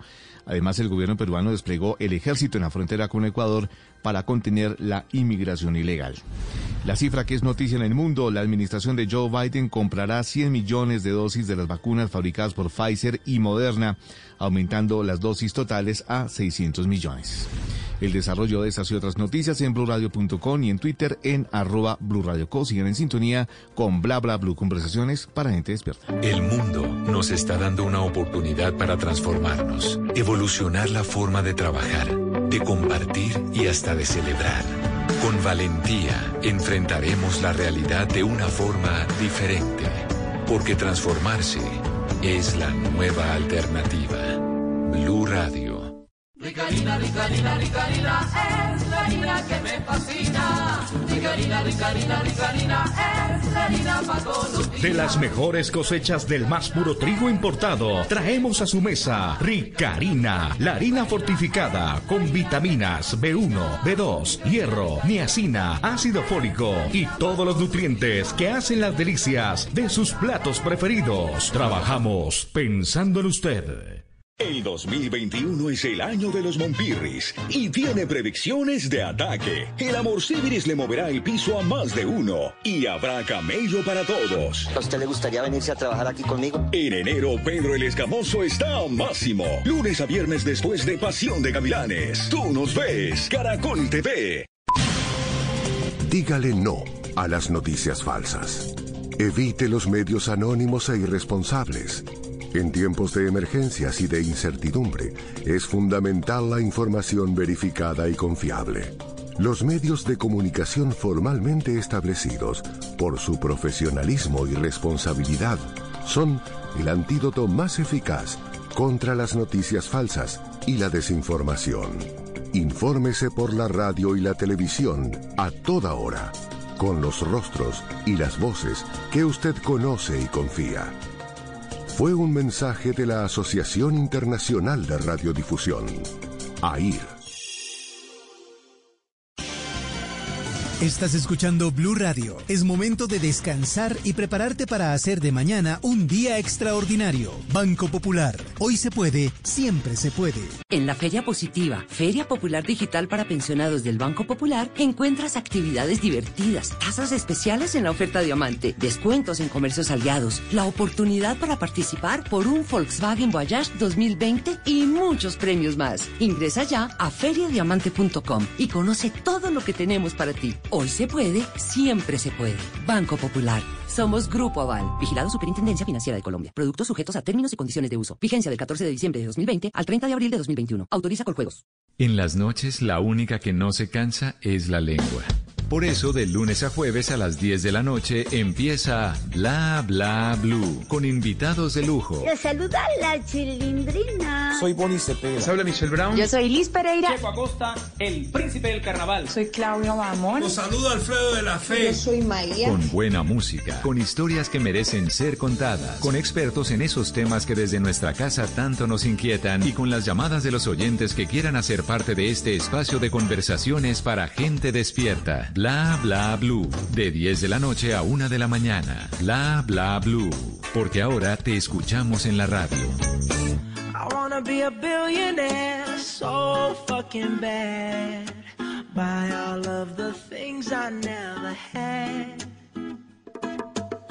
I wanna be on the cover of Forbes magazine, smiling next to Oprah and the Queen. Every time I close my eyes, I see my name in shining lights. Yeah, a different city every night. Oh, I, I swear the world better prepare for when I'm a billionaire. Yeah, I would have a show like Oprah. I would be the host of Everyday Christmas. Give Trappy a wish list. I'd probably pull a Angelina and Brad Pitt and adopt a bunch of babies that ain't never had shit. Give away a few Mercedes like, here, lady, have this. And last but not least, grant somebody their last wish. It's been a couple months that I've been single, so you can call me Travis Claus minus the ho-ho. Get it? I'll probably visit where Katrina hit. And damn sure do a lot more than FEMA did. Yeah, can't forget about me, stupid. Everywhere I go, I'ma have my own theme music. Oh, every time I close my eyes, What you see, what you see, bro? I see my name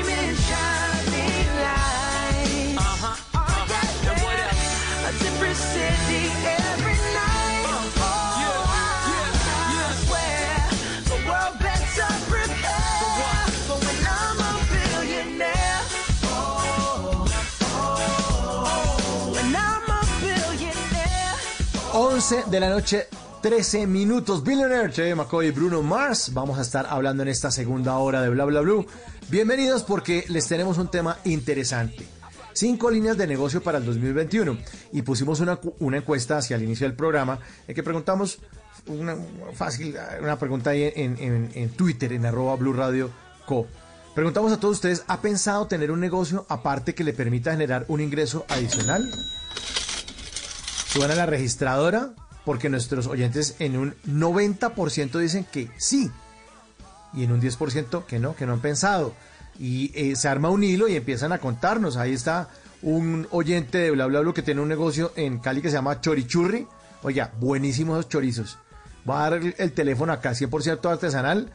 Va a hacer la cuñita a Daniel Manrique que nos escribe 315-247-2639 en Cali de domicilios. Y de opinan también. Dice Ferro Jax, dice, pero con esta pandemia la cuarentena es muy complicado.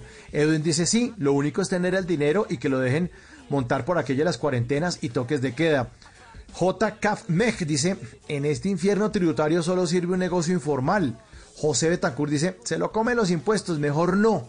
Están un poco negativos ahí y vamos a entender que hay oportunidades de negocio, hay cinco líneas de negocio, no sé si para volverse billionaire, como dice esta canción, pero sí para solucionar problemas y para generar unas entradas de negocios o unos, unos ingresos adicionales. Porque las tendencias de consumo han cambiado demasiado a raíz de esta pandemia y esto ha llevado a nuevas líneas de negocio que sobresalen y, y esas que tengan la oportunidad de seguir generando ingresos. Por eso eh, tenemos esta noche a Gabriel Pinzón, que es el CEO, el creador y eh, director de Ideas Media Lab, experto en desarrollo de negocios digitales. Gabriel, muy buenas noches, muchas gracias por su tiempo, que sabemos que es muy valioso, y en la noche también, que se la dedica un ratico a los oyentes de Bla Bla Blue. Bienvenido y muchas gracias por estar con nosotros. Hola Mauricio, muy buenas noches para ti y para todos los oyentes de Bla Bla Blue. Aquí encantado, pues por supuesto, de compartir estos temas con ustedes, ni más faltaba. Eh, Gabriel, ¿qué opina de las opiniones, eh, vaga redundancias de nuestros oyentes, los que dicen que no porque nos comen los impuestos, que con pandemia y cuarentena es muy complicado? ¿Qué opina usted de eso? Pues eh, definit- definitivamente, pues a pesar de que los impuestos efectivamente nos son una carga pesada y más como está la situación económica del país hoy en día, pero creo que podemos buscar un equilibrio, ¿no? Pues buscaron el equilibrio. Entonces, entremos en materia, Gabriel. Vamos a hablar entonces de una serie de líneas de negocio, de esos cinco eh, lugares donde uno puede pensar o poner el esfuerzo en el 2021. Eh, es un post que está en su cuenta de Instagram que se la recordamos a todos los oyentes. ¿Cuál es? Gabriel Pinzón Co. Eh, ahí en, Instagram y en todas las redes sociales estoy igual. En Facebook, en LinkedIn, en donde me busquen, hasta en Spotify, estoy como Gabriel Pinzón Co. Bueno, entonces Gabriel Pinzón Co. nos habla de esas cinco líneas de negocio para el 2021 y encontramos una que usted cita y dice domicilios o delivery. Hablemos de esa línea de negocio para este año. Pues mira, Mauricio y todos los oyentes, definitivamente a partir y a raíz de la pandemia, este mercado se potencializó y se pegó la disparada del siglo. Eh, las empresas que venían trabajando ya en esta línea, pues obviamente incrementaron todas sus ganancias, su visibilidad, pues de una manera expo- exponencial. Las apps que venían trabajando aquí, pues puedo mencionar nombres o, o podemos omit- o, o Sí, los claro, omitimos? sin rollo. Ah, bueno. No, no, no, dele, dele tranquilo. Listo. Listo, ¿no? Las apps eh, y los y los mercados que hoy en día pues han, han crecido en esta línea, como Rappi, como domicilios.com, como iFood, como Uber Eats, eh, Merkeo, pues hombre, yo creo que encontraron en esta lamentable situación una oportunidad inmensa de crecer. ¿Por qué, porque hoy en día esto se, se, ve ya como, como, como algo que, que la gente está pidiendo? Pues efectivamente a todos nos encerraron, a todos nos tocó comenzar a pedir las cosas a domicilio, absolutamente todo. Eh, los mercados que no venían trabajando en su, en su servicio a domicilio y las, las, las plataformas, eh, las grandes superficies y demás, pues les tocó comenzar a improvisar, de hecho, eh, pero sabían que no se podían quedar por fuera. Sin embargo, pues tenían un mercado que bien lo podían hacer de manera natural ellos mismos o bien también lo podían hacer a través de un tercero. ¿Por qué lo menciono en este post particularmente? Pues porque sigue siendo una oportunidad inmensa.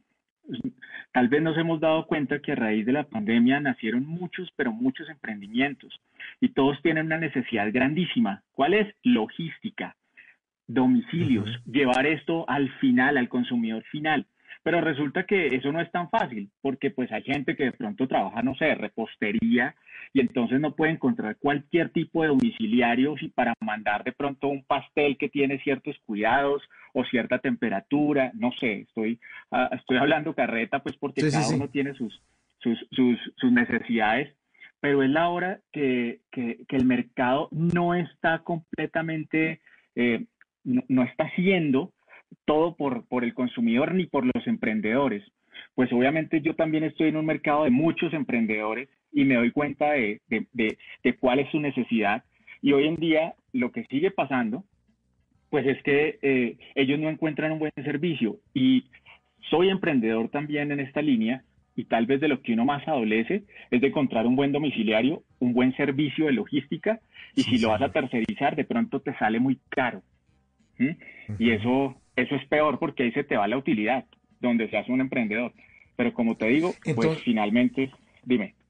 Eh, No, no, eh, Gabriel, que pena interrumpir. Entonces, pensaría uno que si uno va a querer meterse en esa línea del delivery o el domicilio, debería uno tratar de solucionar el problema a esa persona que usted está citando, por ejemplo, la de los pasteles o la del transporte.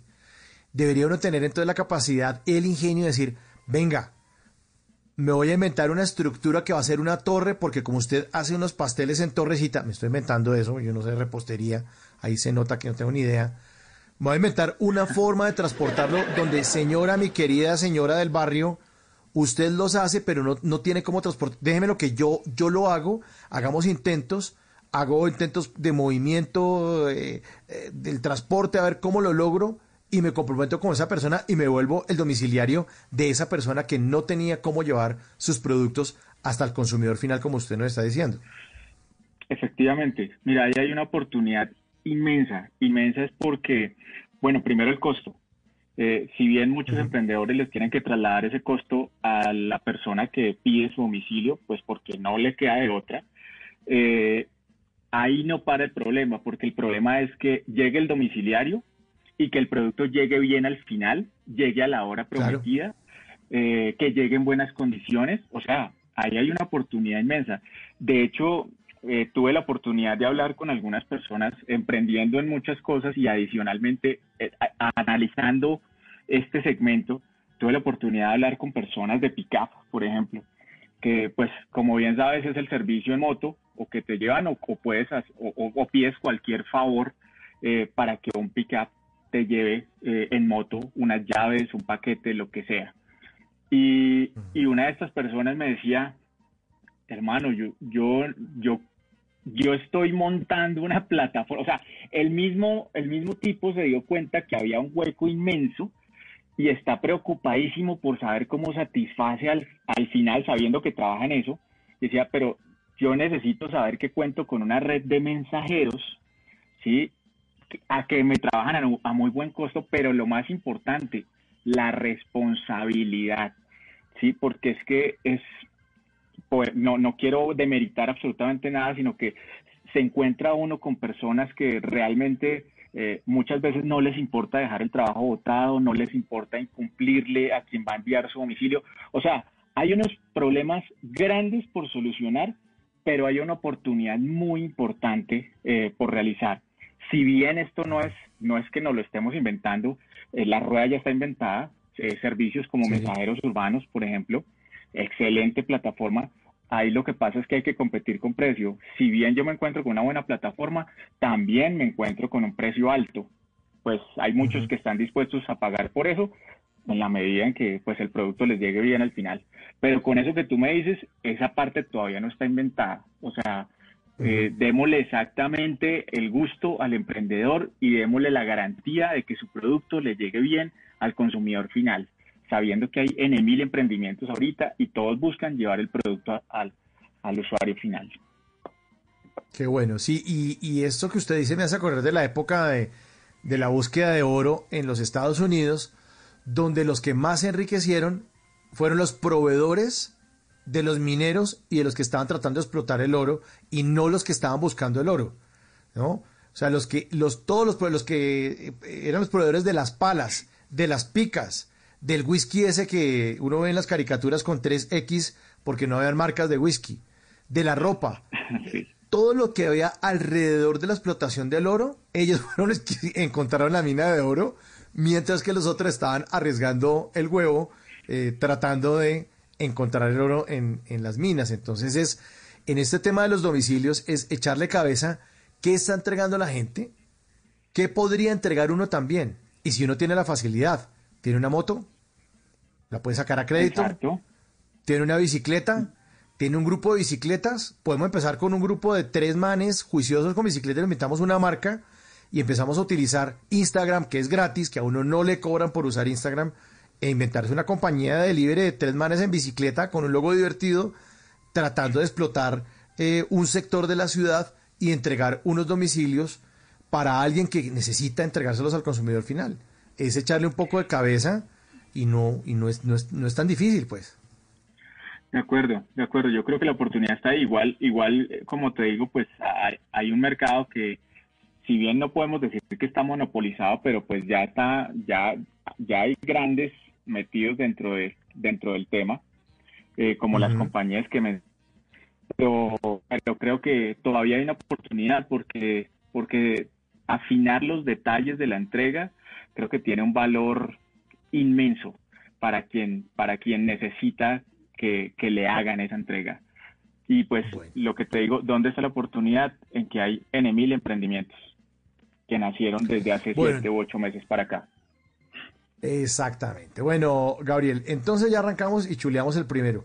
Cinco líneas de negocio para el 2021. Vamos con la segunda y está también en su post, en su cuenta de Instagram. Y ese, eh, esa línea de negocio dice cuidado y belleza personal a domicilio. Hablemos de eso. Pues mira, definitivamente los salones de belleza eh, pues fueron de los de, de- las categorías o los negocios que más sufrieron durante esta pandemia porque eran personas o son personas que viven del, del, del producido del día a día y que en el momento en que hay un confinamiento pues en realidad quedaron sin ingresos. Entonces, eh, muchos que pertenecían, llamémoslo pues a esta industria o esta categoría, pues les tocó comenzar a reinventarse y entonces dijeron, pues hay que llevar el salón hasta la casa de la gente. Entonces, muchos, digamos que ya venían trabajando en esto hace unos años, pero pues eh, el confinamiento potenció este negocio. Entonces, llegó la oportunidad de, no sé, de las manicuristas, las masajistas, los estilistas. Finalmente necesitábamos que nos arreglaran la barba, que nos cortaran el pelo, que nos hicieran las uñas, pero no podíamos salir.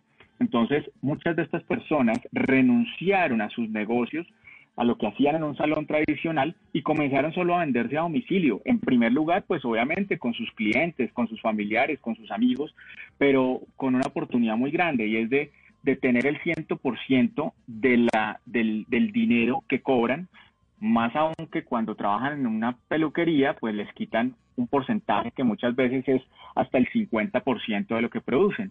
Entonces, digamos que ahí, ahí pasó algo muy interesante porque de acuerdo al cambio de los hábitos de consumo, pues la gente lo siguió utilizando y a pesar de que seguimos en confinamiento, de que seguimos en cuarentenas, tenlo por seguro que esto no va a cambiar porque hay hábitos que, que ya se quedaron y como dicen por ahí, pues esta es nuestra, esta es la nueva normalidad. Y, y así como hoy existe el home office a la enésima potencia y, y lo que no teníamos en el radar, pues hoy sí, esta es, una de esas, esta es una de esas oportunidades para decirles a todos los que se dedican a la belleza estética, es el momento de trabajar en su marca personal, en su emprendimiento y llegar al usuario final saltándose absolutamente todo eh, y decir, le voy a llevar a usted, le voy a llevar relax y le voy a llevar belleza directamente a su casa. Y creo que es un, es un, es un segmento que tiene muchísima gente. Entonces, eh, digamos que fue, es y será muy importante dentro del 2021. Qué bueno eso, qué bueno. Y dentro de esa cuidado personal también están cremas, ¿no? Hay mucha gente que en este momento le está afectando el uso de la mascarilla y ya están saliendo cremas para uno echarse donde le queda la mascarilla porque se está resecando, ¿no? Entonces uno dice, bueno, me compro la crema en tal sitio y por delivery, pues se la llevo, a la- eh, se la pongo en la puerta de la casa. Comercializo esto a través de las redes sociales, creo una marca, creo un concepto, posteo cosas divertidas que alimenten los contenidos de mi producto y empiezo a trabajar en una marca y ahí vamos mirando y midiendo el mercado. O sea, sí se puede hacer también. Sí se puede hacer. Totalmente, totalmente. Y el crecimiento de los productos cosméticos y de belleza en Instagram particularmente, en Pinterest, pues es, es impresionante. Así que sí, es, digamos que lo que tú me dices es perfectamente complementario y es, y es una oportunidad adicional para esta categoría o para esta segunda área o línea de negocio. Bueno, y vamos a finalizar este bloque con una tercera línea de negocio de estas cinco. Y está también el post suyo, dice productos naturales y orgánicos. Eso sí que está más que de moda, de, incluso desde antes de la pandemia. Pues, pues mira que eh, efectivamente, como digo, la, la, rueda no es que se la esté inventando y estas, y estas son tendencias, son macro tendencias que ya venían trabajándose hace más de cinco años, pero pues que los cambios de hábito definitivamente las, las pusieron en un, en un nivel 10. Entonces, efectivamente, el sedentarismo de las personas, el hecho de que sabían que por estar quietas eh, y estar galgueando todo el tiempo, porque tú sabes que el hecho de que uno se quede en la casa también le trae uno, le da frío, y el frío y el estar quieto y eso te genera ansiedad y la ansiedad te genera ir a galguear y el, y, el galguear pues por, por lo general piensas en carbohidratos y cuando piensas en carbohidratos pues mejor dicho e, eso es una cadena en donde al final lo que tienes es que empeora tu corazón, empeora tu peso, empeora absolutamente todo. Y entonces comienza un cambio radical en los hábitos de consumo y dices, no, me tengo que cuidar. ¿Por dónde arranco? Pues tratemos de comer un poquito bien, ¿sí? Si bien comer orgánico es costoso, ¿sí? Pues porque es, es eh, no es para todo el mundo, ni es, y además pues porque es un tema de gustos, pero tratar de comer natural es mucho más fácil y tratar de comer natural en cuanto a tendencia es al menos voy a no quiero no quiero alimentos con azúcar añadida no quiero alimentos con, conservantes eh, quiero alimentos al menos basados en frutas y verduras que no tengan químicos. O sea creo que, que ahí comenzó un cambio de hábito muy importante. Eh, eh, la gente comenzó a cocinar también en casa y, eso también trajo ah, consigo el hecho de, trajo consigo el hecho de que, hombre, pues tengo que comer papita, arroz, o sea, las cosas que, tú sabes que si, si, si, me preguntan mi experiencia personal, eh, creo que yo no almorzaba en casa desde hace unos, por ahí unos 18 años, más o menos. O sea, te lo juro, por estar afuera trabajando.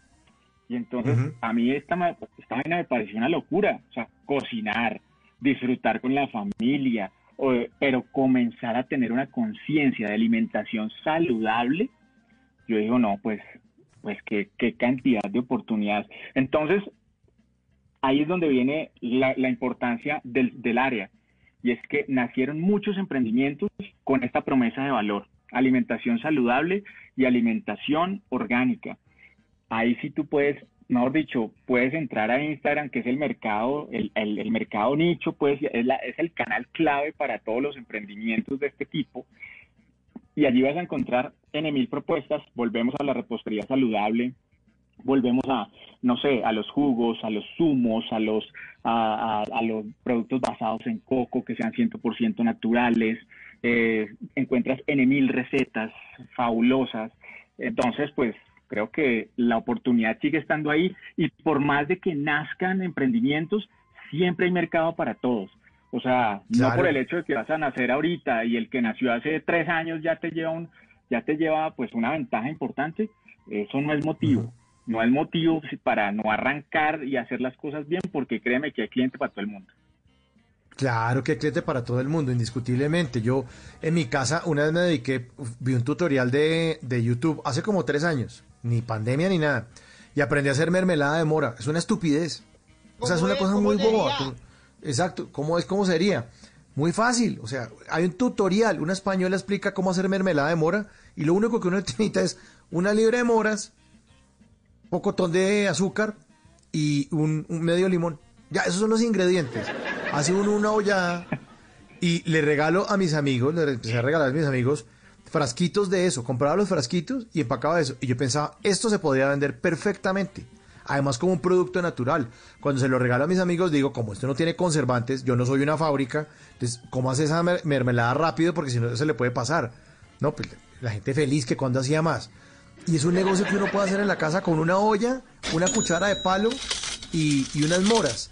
Y uno puede empezar a vender, claro, no se va a volver millonario en una semana, pero, pero puede tener unos ingresos extra y empezar a experimentar y a, y a montar una empresa que quizás se termine convirtiendo en otra cosa, pero basado también en esa línea de la que usted nos estaba hablando de los productos naturales y orgánicos. Son las 11 de la noche, 33 minutos. Señor, adelante. Discúlpame.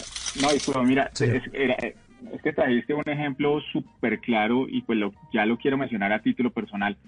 Mira que a raíz de la pandemia, pues obviamente yo soy demasiado inquieto en el tema de negocios digitales, pero basado en esa oportunidad y en lo de la alimentación saludable, en mi conjunto, imagínate que hay un grupo de WhatsApp donde todo el mundo comenzó a comercializar eh, sus productos.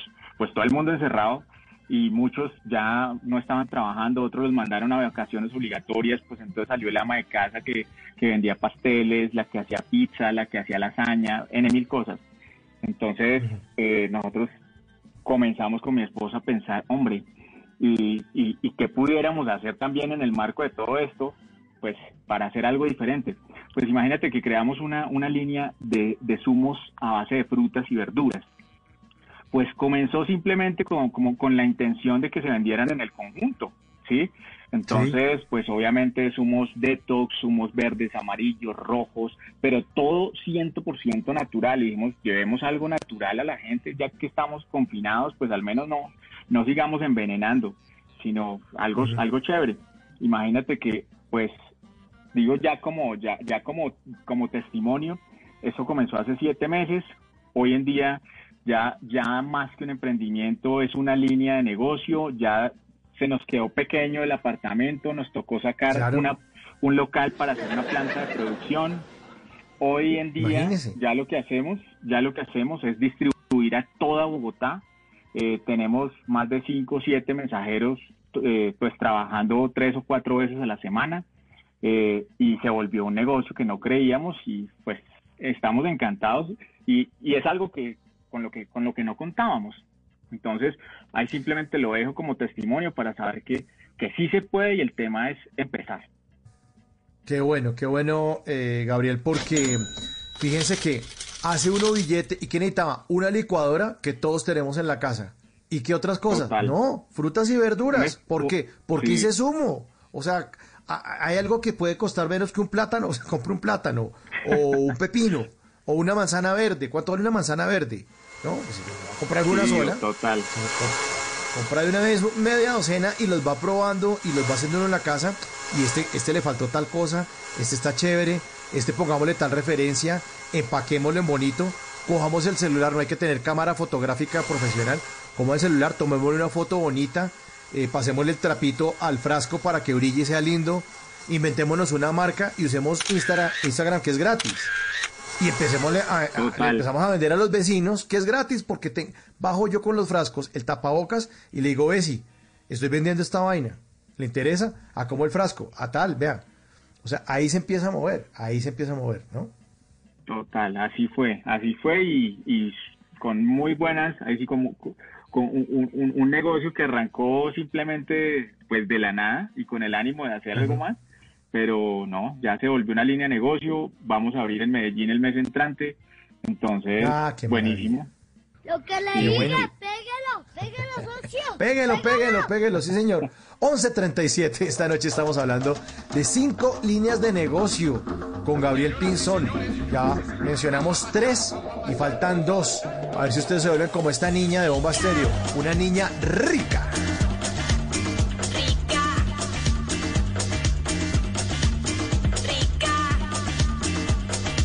Bla bla blue. Conversaciones para gente despierta. Papelería de primera, material de exportación. Estás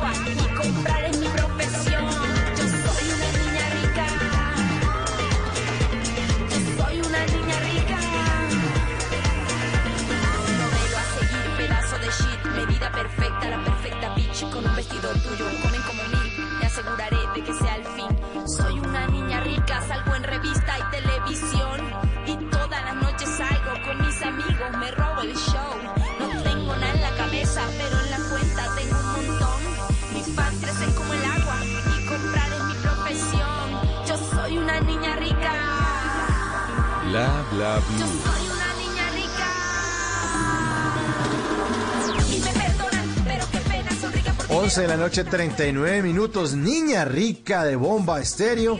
Saludamos desde Guarne, que nos saluda Luza. Está escuchándonos en Guarne. Un saludito muy especial. Nos escribe en el 316-692-5274 y nos escribe esto. Un saludito especial para todos. Gracias por acompañar nuestras noches en estos momentos donde la incertidumbre es nuestra compañera diaria. Ustedes nos llenan de motivos para saber que a pesar de toda la vida, a pesar de toda la vida sigue siendo bella.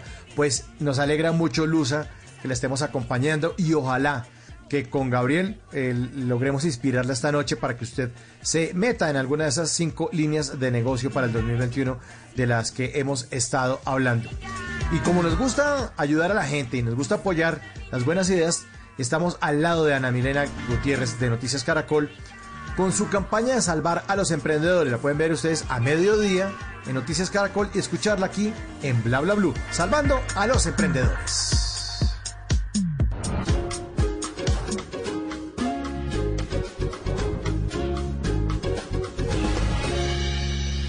Noticias Caracol y Bla Blue se unen para apoyar a los emprendedores de nuestro país. Soy Ana Milena Gutiérrez y hoy les quiero presentar tres emprendimientos que ustedes pueden apoyar porque estamos seguros que unidos podemos seguir adelante.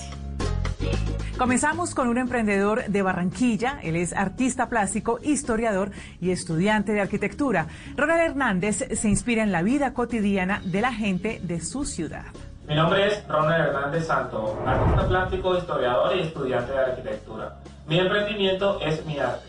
Esta iniciativa nació a mediados del año 2015 en donde quise experimentar un estilo artístico que me identificara como artista. El resultado fue unas obras de arte llenas de color, características de la ciudad de Barranquilla, con una temática que se centra en la cotidianidad de una sociedad que vive el día a día. En esta cuarentena me ha apoyado mucho en las redes sociales, es ahí donde están casi todo el 90% de todo mi trabajo. Pueden encontrarme en Instagram como arroba Ronald Hernández Arte.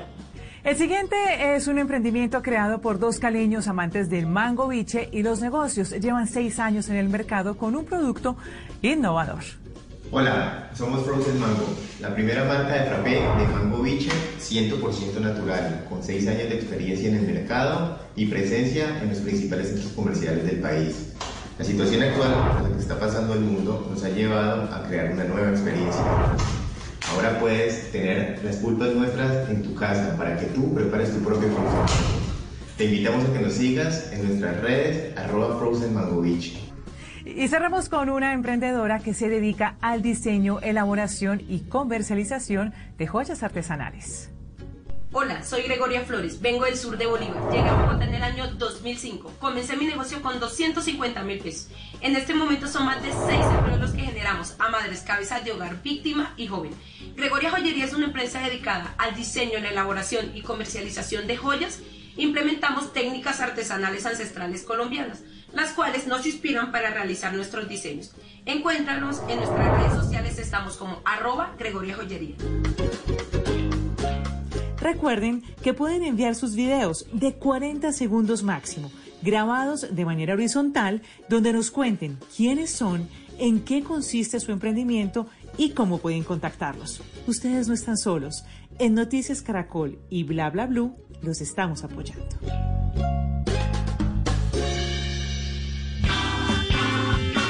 Bla bla blue. Conversaciones para gente despierta.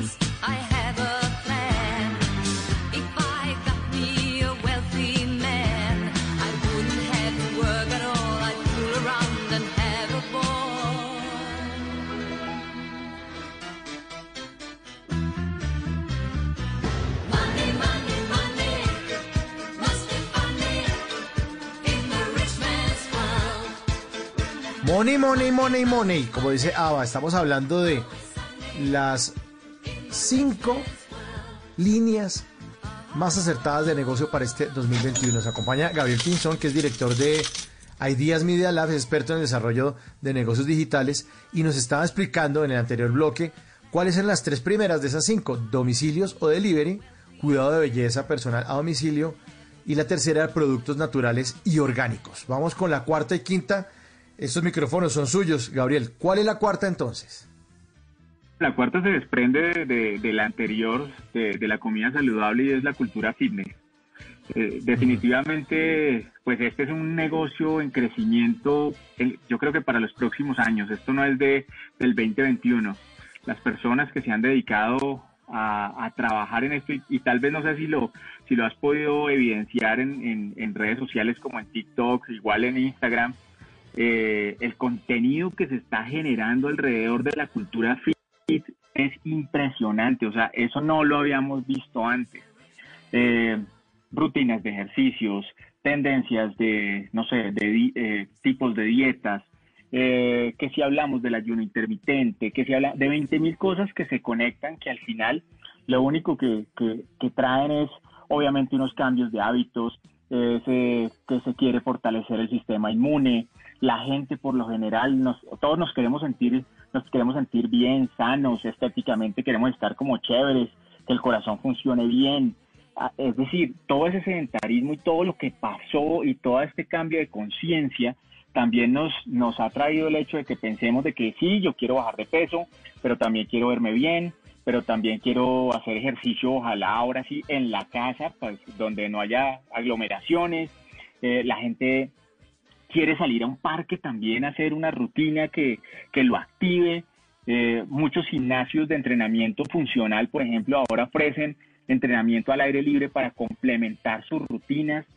Entonces, aquel que en algún momento, no sé, entrenador personal, especialista en administración deportiva, en rutina, no sé, o sea, creo que es que a partir de ahí se desprenden tantas disciplinas que el que se sepa vender, el que, el que comience a trabajar de una manera, yo no digo acertada, porque es que uno no tiene, no hay una varita mágica para, para que uno acierte en el trabajo en redes sociales. Lo que se hay, digamos que el mayor acierto se llama, se llama disciplina, se llama eh, eh, querer hacer las cosas. El hecho de que yo diga, hombre, quiero potencializar lo que yo sé, pues entonces tengo que comenzar a venderme. Y uno por lo general arranca, como te digo, por su grupo familiar, por su, por su entorno de amigos y ahí el amigo del amigo que lo comience a conectar. Pero, pero créeme que es algo que, que va en ascenso y todos los días, tal vez ahora más que nunca, tú te das cuenta, tal vez cuando hay la oportunidad y cuando no estamos en confinamiento, los parques hay entrenadores con grupos familiares de cuatro o cinco personas. O sea, me gusta Sí. esto porque es que le apunta a un tema saludable 100% y además, tú sabes que en el marco de lo que está pasando eh, con el COVID, pues si hay algo que active el sistema inmunológico es hacer ejercicio. Entonces, Total, es, total. es- es de las primeras cosas que tenemos que tener en el radar y en nuestras disciplinas y en nuestros hábitos. Cultura Fitness. De hecho, aquí tuvimos en agosto del año pasado a Rodrigo Garduño invitado en la primera hora de nuestro programa. Es un fenómeno en las redes sociales. Durante la pandemia miles de personas lo conocimos porque junto con su compañero Rodrigo de Obando empezó a hacer clases virtuales gratuitas a través de su cuenta de Instagram donde se mantenían conectadas 30 mil personas quienes se unían para entrenar durante una hora de lunes a sábado. Obviamente ellos cobran por ese entrenamiento, pero abrieron y lo hicieron gratuito para captar más gente. Y veo no a Juan Guillermo Cuadrado conectado con ellos y entrenando. Con, con, con- y le decían a los Rorris, famosísimos. Entonces la cultura fitness, y de pronto dice, no, pero yo no me voy a poner a hacer ejercicio. Sí, pero de pronto también hay artículos o hay productos que pueden acompañar a la cultura fitness que uno también los Totalmente. eh, comercializar. Dice, bueno, y cuando uno hace ejercicio en la casa, que necesitan? Necesitan esos tapetes. Bueno, vendamos tapetes de esos donde la gente necesita hacerse, acostarse en el piso eh, para hacer ejercicio. Eso puede ser una venta. Total, es que ahí viene el tema de ropa, ahí viene, el tema de, no sé, las pesas, las mancuernas, los tapetes, eh, ahí, ahí viene mil elementos para adecuar para que tú hagas tus rutinas, tus rutinas en casa. Si a eso le tenemos un tema que puede desprender todo el tema de alimentación, Y volvemos al punto de atrás a la alimentación saludable, pero Sí. también al aliment- a, los, a los suplementos deportivos, entonces la proteína, los aminoácidos, en fin, yo creo que el mercado es bastante amplio. Lo que hay que tener en cuenta es que hay un cambio de hábitos y hay un cambio de cultura, por ende, pues hay una oportunidad de negocio. Entonces, esa es la cuarta línea. Y vamos para la última, que es bien, bien importante, la última de estas cinco líneas de negocio para el 2021. Gabriel. todo lo que tiene lo que ver con tecnología con, y con entornos digitales, o sea, estamos hablando, y eso sí, pues yo creo que es, eh, es de las cosas más marcadas que tal vez podemos evidenciar en redes. Eh, hablamos de tecnología, quien esté metido con el tema de comercio electrónico o e-commerce, quien se meta con los temas de marketing digital, que al final eso es un entorno, eso es un pedacito de muchísimas aristas, porque el marketing digital pues obviamente es un espectro muy amplio de muchas disciplinas y de muchas especialidades que los englobamos en un concepto que se llama marketing digital. Aquellos que se dedican a hacer desarrollo, desarrollo web, desarrollo de aplicaciones móviles, desarrollo de web apps, eh, definitivamente, ¿qué ha, qué ha pasado? Pues el mismo cambio de hábitos ha traído consigo el aumento de compradores en línea y por ende, pues el, el cambio de las necesidades en las compañías. Y ahora las compañías, claro, ya encontraron la necesidad de entrar a los entornos digitales. Y si antes le decían a uno, y pues ya hablo, ya hablo como CEO de una empresa que solo trabaja con estrategia digital, muchas compañías antes lo, lo pensaban dos y tres veces. Hoy en día están golpeando la puerta de uno para decirle, venga, ¿qué es lo que tengo que hacer? ¿Por dónde comienzo? Pero necesito estar adentro.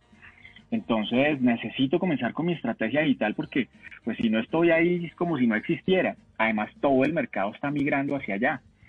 Obviamente sí, depende de la industria en muchos casos, pero la mayoría de las industrias necesita visibilidad, así sea.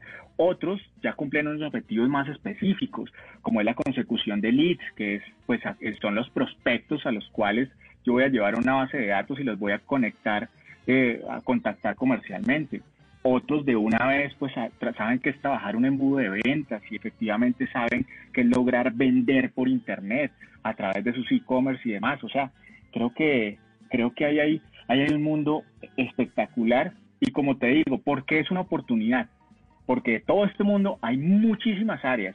Es decir, eh, está el desarrollador, está el diseñador, está el community manager, está el especialista en SEO, está el especialista en SEM, está el especialista eh, en está el especialista en desarrollo, eh, es- es- están, están el especialista en planeación digital, está eh, está el especialista, eh, no sé, el, el, el, el experto en, en comunidades digitales, el, o sea, creo que hay todas las, lo, lo que más me gusta de este mundo, ¿sabes qué es? Que también son cosas y son, son áreas que no las, no las, no, no, no, no nacen de la universidad. Esto nace de la necesidad y de lo que el mercado está proponiendo. Y muchos de estos personajes que hoy en día se dedican al negocio de la tecnología y el marketing y el e-commerce, pues son autodidactas y tal vez de los que yo conozco, los mejores, sin demeritar a aquellos que tienen en mil grados y posgrados, pero los mejores son los que se sientan a leer un tutorial juiciosos, los que se hacen un curso en línea y los que se ponen a cacharrear toda la noche, los geeks. Entonces, eh, creo que, que el que le gusta le sabe y al que le sabe pues le encuentra una oportunidad grandiosa en el mercado. Y además porque hay que sudarla. O sea, ¿en ¿dónde está en la constitución política del país en donde dice que es que esto iba a ser fácil? O en la constitución política de cualquier país. O si usted cree eh, Hola, hola. En, en Dios, eh, en, en qué parte de la Biblia dice es que esto va a ser fácil? No. No, si uno qui- quiere tener un negocio, tiene que sudarla y tiene que esforzarse y tiene que llenarse de información. Y lo que usted dice, hay tutoriales, hay cursos gratuitos. Hay cursos gratuitos, hay universidades muy importantes en el mundo y hay eh, lugares donde uno simplemente busca y se guía y se empapa y de pronto hay una tesis de una universidad chévere y uno está en internet. Pero si uno se queda mirando el video del gato que se cae y que, ¿no? y que salta y, y se muere la risa, en Exactamente, exactamente ese gato. En internet también hay tutoriales y hay cosas para aprender, para poder avanzar y meterse uno en estas, eh, cualquiera de estas cinco líneas de negocio para el 2021. Si me permite ser tan sapo y meter la cucharada, Gabriel, le voy a sugerir otra que también podría ser y son todos los... Dije sapo, no vaca, pero bueno. De pronto si él no me, si no me deja Gabriel quedo mamando, pero eh, pueden ser los productos para mascotas también. De pronto ese podría ser un apéndice, ¿no? Absolutamente sí, total. Creo que hay una oportunidad y ha venido también en crecimiento. Y si, y si esto lo llevas también al hecho de que este servicio lo lleves a la casa, pues mira Claro. que no es tan fácil encontrarlo, pero sí sería una oportunidad inmensa. Eh, no solo los domicilios de comida de, para mascotas, sino también los servicios médicos eh, para mascotas, los servicios de, de higiene, el que vengan a, no sé, a, a tu casa a lavar tu perro, tu gato, a cortar las uñas, a hacerle un chequeo general. Creo que eso, eso funciona muy bien. Hay muchos que lo hacen, pero creo que todavía hay un espacio ahí para, para emprender. Por aquí en la, en la cuadra por donde, por donde yo vivo, Gabriel, qué pena le interrumpo, eh, veo a veces viene un camión que es un salón de belleza para perros. Entonces el camión se parquea frente al, edificio y la gente ya sabe, que le piden cita y todo eso, y el perro sale de la casa y ahí mismo lo bañan y todo, y le echan secador y todo, y lo entregan. Y los gaticos me imagino que les cortarán las uñas. Yo no sé, no sé qué servicios prestan, pero se me hace ingenioso que tengan eso. Claro, montar ese camión vale un billete, adecuarlo y tiene que ser veterinario. No es tan fácil. Lo que digo es que hay maneras de hacerlo y de llevar ese delivery o lo que usted está diciendo, esos servicios para las mascotas que no solamente son eh, comida para perro y para gato. Totalmente, totalmente. Eh, hay una oportunidad grande. A eso, de pronto, si tú ves los comentarios dentro del post, hay mucha gente que me- me decía, eh, no sé, la formación, la formación en línea, los entrenamientos especializados en línea, es una de las grandes tendencias de negocio eh, desde, el, desde el 2020 hasta el momento. Todos los que están enseñando cualquier tipo de especialidad, Sí, la que sea, desde cocinar hasta hacer marketing, hasta hacer diseño, lo que tú quieras, lo vas a encontrar en formaciones en línea.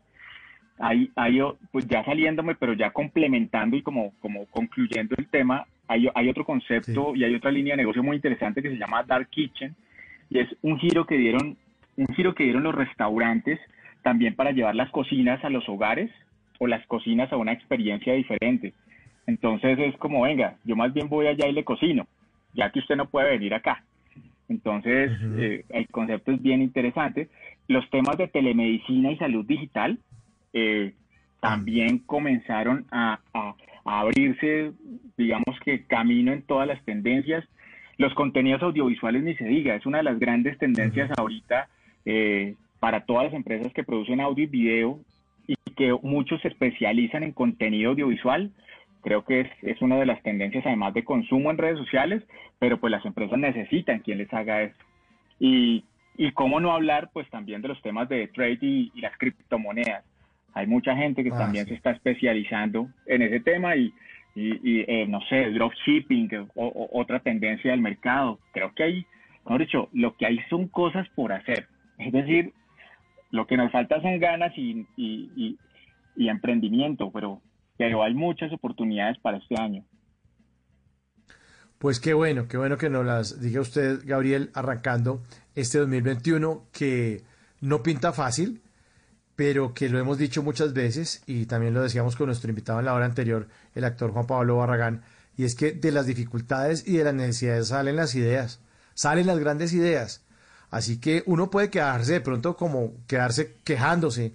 No, es que con pandemia, es que los impuestos se los queda el gobierno, es que esto está muy difícil. Sí, pero si, si uno todo el tiempo va a hacer eso, va a estar frito, va a estar esperando es que alguien le vote eh, la oportunidad de que páseme su hoja de vida y yo lo engancho en una empresa y usted trabaja ahí ocho horas y le da y hace lo que su jefe diga, mientras que usted en esta, en estas líneas, en cualquiera de estas cinco líneas de negocio, pues usted puede volverse su propio jefe y decir, bueno, estoy haciendo cosas que a mí me gusta. Eh, me gusta comer mermelada, entonces la hago en la casa. O lo que usted eh, nos contó, Gabriel, con su señora, les dio por hacer zumos. Bueno, Bueno, hagamos. hagamos. Sí, hagamos estos jugos, ¿no? Hagamos estos juguitos. Definitivamente hay maneras de hacerlas, ¿no? Entonces, Gabriel, muchas gracias por hacer parte esta noche de Bla Bla Blue. Un gran abrazo, abrazo, eh, y que esta no sea la última oportunidad en que tengamos contacto. Claro que sí, a ustedes muchísimas gracias por la invitación y lo que esté a mi alcance desde mis redes sociales, como asesor, como consultor, como amigo, como acompañante, lo que sea, ahí estoy para servirles también. Lo que le diga, pégalo, pégalo. Lo que le diga, sí señor. Lo, lo que le diga, lo que le diga.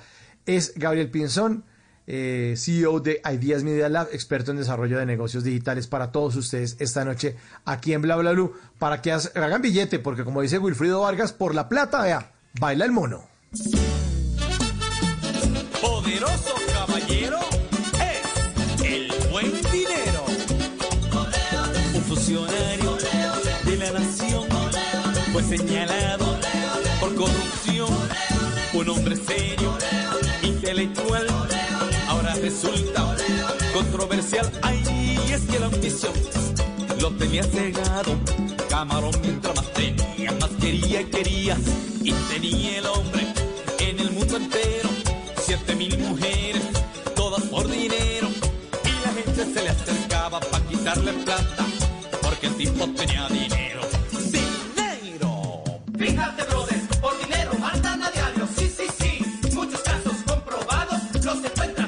Fíjate, brother, que son las 12 de la noche y un minuto. Ya es miércoles 27 de enero y ya vienen ustedes con sus llamadas, con el contacto. Se toman el programa en el 316-692-5274. Repito el número porque dicen, usted, es- muy acelerado, Mauricio. Despacio. Está bien, lo acepto. Acepto la crítica. Despacio. 316 692 5274. La línea de bla bla blue, porque después de voces y sonidos, aquí estaremos hablando todos y hablando de todo. Ya volvemos. Esto es bla bla blue.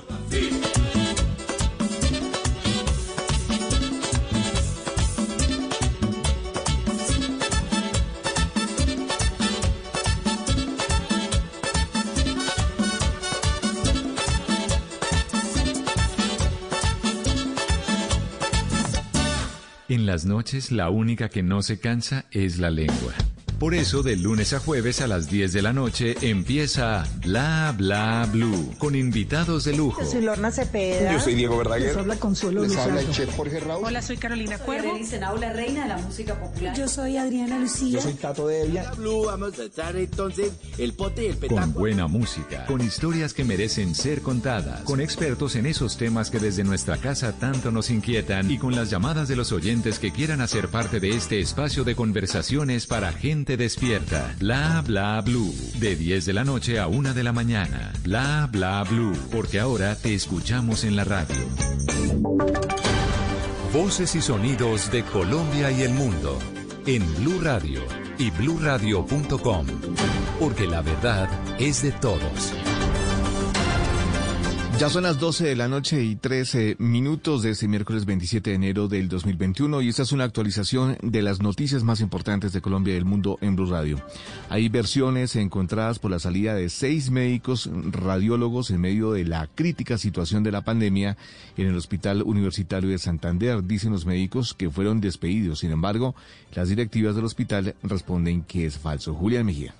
Son seis médicos que trabajan en el área de radiología del Hospital Universitario de Santander quienes realizaron una dura protesta frente a las instalaciones del centro médico para denunciar que el hospital los despidió sin ninguna razón, en plena situación crítica por la pandemia en el departamento. Sin embargo, el gerente del hospital, Julián Niño, desmintió a los galenos y dijo que estos profesionales de la salud se negaron a firmar el contrato para retornar labores. Ellos no quisieron firmar la vinculación con la empresa que, a la que se le adjudicó la operación de este proceso. Por ahora están las versiones encontradas entre los médicos y el Hospital Universitario de Santander y dicha denuncia ya llegó a los oídos de los órganos de control locales que iniciaron una investigación. 12 de la noche y 4 minutos crece la incertidumbre de las familias de los tripulantes del buque bandera boliviana desaparecido en aguas colombianas desde el pasado jueves. Dalia Orozco. Con el paso de las horas crece la angustia de Irma y sus hermanos, hijos de Diógenes García, cocinero del Carmen 1, el buque de carga de bandera boliviana que ya completa cinco días desaparecido en aguas del Mar Caribe. Diógenes, oriundo de la isla de Boca Chica en Cartagena, se alistó hace 21 años como cocinero de esta embarcación que zarpó de Panamá con destino a la Alta Guajira el pasado 19 de enero. Tenía mi fe en Dios que mi padre el día jueves a viernes ya tenía que haber llegado a Puerto Nuevo. La esperanza es lo último que perderán, asegura con firmeza la mujer que clama, al igual que las familias de otros nueve tripulantes, que se intensifiquen las labores de búsqueda. Que por favor nos mande refuerzo de otros países si es necesario para que colaboren con la búsqueda de esta embarcación y sus tripulantes, que sea lo más antes posible porque los días pasan y es un barco que está a la deriva. El Carmen 1 fue reportado como desaparecido el pasado 21 de enero. La Dirección General Marítima dio a conocer que su última ubicación fue reportada a 60 millas de Cartagena. La Armada colombiana realiza labores de búsqueda por mar y aire.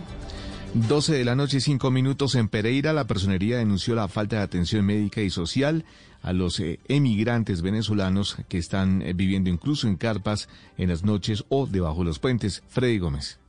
Según la personera de Pereira, Sandra Lorena Cárdenas, hay preocupación, pues los venezolanos están durmiendo en vías públicas y en parques porque no tienen albergues donde pasar la noche. Pereira podrían existir un promedio de 5.000. Esta cifra puede ser muy superior, teniendo en cuenta el tema de los semáforos y cómo se ejerce la mendicidad allí. También en otros lugares donde se ubican para pasar la noche en tiendas de campaña. Entonces eso nos da a pensar que cada día llega más población migrante. Además asegura que no tienen acceso directo a un médico o atención médica. Igualmente que no pueden ingresar a la universidad pues les piden documentos especiales.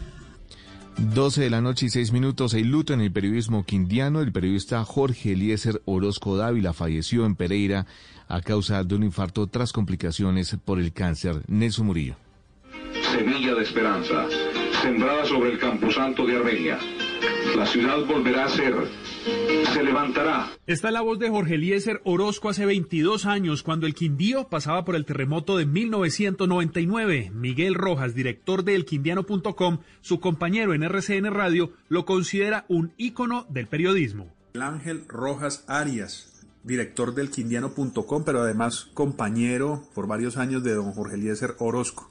Maestro, ¿quién, ¿quién fue don Jorge Eliezer Orozco y cómo le podemos explicar al país? Desde muy joven, desde que el departamento del Quindío empezó su vida política administrativa en 1966, inclusive en la aprobación de la ley segunda que creó el departamento, allí estaba este eh, muchacho Jorge Eliezer Orozco de 16, 17 años haciendo ya su trabajo periodístico. Y de ahí en adelante siempre fue un referente eh, para Colombia en el departamento del Quindío y para todos los quindianos en sus actividades periodísticas. Las exequias del periodista se cumplirán esta tarde en Armenia. Paz en su tumba. 12 de la noche y 7 minutos. Colombia cuenta con 18.4 billones de pesos para afrontar la pandemia en 2021. Marcela Peña. El gobierno le sumó 18,4 billones de pesos al presupuesto nacional que quedaron sin gastar el año pasado en el Fondo de Mitigación de Emergencias que maneja la plata de la pandemia. En otras palabras, esto es dinero que está disponible pero que no se ha comprometido todavía y puede ser utilizado. Hay que recordar que el Congreso autorizó al gobierno a hacer este movimiento mediante un decreto para garantizar la continuidad de la política integral de solventar las necesidades sociales y económicas y la reactivación de la economía en el año 2021. El año pasado que fue el año de la pandemia, el recurso ejecutado por el FOME llegó a los 20,5 billones de pesos. Noticias contra reloj en Blue Radio. Y cuando ya son las 12 de la noche y 8 minutos, la noticia en desarrollo del mundo llegó este martes a 100 millones de casos de COVID-19 con Estados Unidos, la India y Brasil como los países con más contagios. La cifra que es noticia en el mundo, el Fondo Monetario Internacional prevé un crecimiento económico del 5.5% durante el 2021. Y quedamos atentos porque hoy miércoles se llevarán a cabo las honras fúnebres de Carlos Holmes Trujillo. La ceremonia iniciará hacia las 11 de la mañana y será transmitida por la página web de la Presidencia de la República y el portal eh, y las redes sociales del Ministerio de Defensa. El desarrollo de estas y otras noticias en blurradio.com y en Twitter en arroba blurradioco. Siguen en sintonía con bla bla blue. Conversaciones para gente despierta. El mundo nos está dando una oportunidad para transformarnos, evolucionar la forma de trabajar, de compartir y hasta de celebrar. Con valentía enfrentaremos la realidad de una forma diferente, porque transformarse es la nueva alternativa. Blue Radio. Estás escuchando Blue Radio. Date un momento para respirar y pensar en algo que te emocione. Es tiempo de cuidarnos y querernos. Banco Popular. Hoy se puede, siempre se puede. Hoy estás a un clic de elegir tu cuenta ideal. ¿Quieres consultas ilimitadas y sin cuota de manejo? Clic. Enterarte de cualquier movimiento. Clic. ¿Tener retiros ilimitados? Clic. Haz clic en bancopopular.com.co y elige tu cuenta ideal. Banco Popular. Hoy se puede, siempre se puede. Somos Grupo Aval, vigilado Superintendencia Financiera de Colombia. Hoy estás a un clic de elegir tu cuenta ideal. ¿Quieres giros gratis? Clic. Cientos de descuentos. Clic. Sin cuota de manejo. Clic. Haz clic en bancopopular.com.co y elige tu cuenta ideal. Banco Popular. Hoy se puede, siempre se puede. Somos Grupo Aval, vigilado Superintendencia Financiera de Colombia. Despierte en modo Descargue Blue App. Nuevo diseño. Una app más eficiente y liviana. Notificaciones con información de última hora. Podcast, programación de Blue Radio y todas las señales nacionales Blue en vivo donde y cuando quiera. Descárguela en Google Play y App Store. Dígale no a las noticias falsas. Evite los medios anónimos e irresponsables. En tiempos de emergencias y de incertidumbre, es fundamental la información verificada y confiable. Los medios de comunicación formalmente establecidos, por su profesionalismo y responsabilidad, son el antídoto más eficaz contra las noticias falsas y la desinformación. Infórmese por la radio y la televisión a toda hora, con los rostros y las voces que usted conoce y confía fue un mensaje de la Asociación Internacional de Radiodifusión, AIR. En las noches la única que no se cansa es la lengua. Por eso, de lunes a jueves a las 10 de la noche empieza Bla Bla Blue con invitados de lujo. Le saluda la chilindrina. Soy Bonnie Cepeda. Les habla Michelle Brown. Yo soy Liz Pereira. Checo Acosta, el príncipe del carnaval. Soy Claudia Bamón. Los saluda Alfredo de la Fe. Yo soy María. Con buena música, con historias que merecen ser contadas, con expertos en esos temas que desde nuestra casa tanto nos inquietan y con las llamadas de los oyentes que quieran hacer parte de este espacio de conversaciones para gente despierta. Bla Bla Blue. De 10 de la noche a 1 de la mañana. Bla Bla Blue. Porque ahora te escuchamos en la radio. Háblenos de usted. Llámenos al 316-692-5274 y cuéntenos su historia.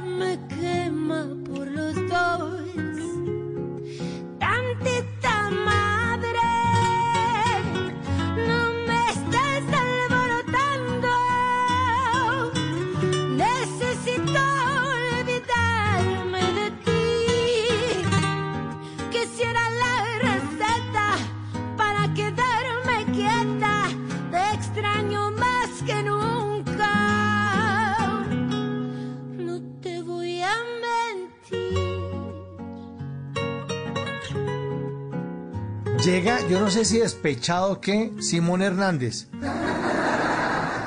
No, no, no, no, no, no, no, no tanto Mauricio, Pero se le antoja un tequilita de casualidad. Uy, ese sí se lo recibo, sí se lo recibo. Sí, un mezcalito Mauricio. también podría funcionar a esta hora. Sí, claro, y a esta hora y con este frío yo creo que no cae nada mal, pero ahorita nos lo tomamos apenas terminemos programa. ¿Cómo es? Mire, ¿Cómo sería? Ah, ¿Cómo es? Sí, también hay, mezcal. Sí, señor, o mezcalito. Mire, esta canción que suena tan mexicana y que de pronto a usted le puede hacer recordar a Chabela Vargas, a, a Chabela Vargas, a esa gran Chabela, pues eh, es cantada esta vez por una chilena. Se me va a quemar el corazón. Porque resulta que Mon Laferte es una artista chilena ella lleva radicada en México ya un par de buenos años desde que su carrera vino en ascenso y eh, pues ha sido mucha la influencia mexicana en su carrera. Entonces ella empezó a trabajar desde la Ciudad de México. Esto pasa con muchísimos artistas que seguramente son de, de otros países y les dicen, oiga, ¿sabe qué? El centro del negocio es México. Se tiene que venir a vivir acá porque aquí están las disqueras, aquí lo vamos a producir, aquí puede grabar, desde aquí es más fácil hacer los negocios. Entonces, eh, si quiere trabajar, le toca mudarse. Y bueno, Mon Laferte eh, lleva un buen tiempo en México y a mí no se me hace para nada desagradable vivir en la Ciudad de México. Eso también le pasa a, a Esteban de este man y bueno, Claro. a otros artistas también le pasó, por ejemplo, a Bueno, muchos actores también. Sí, no, Ah, solo, no solo cantantes, actores, actrices, modelos.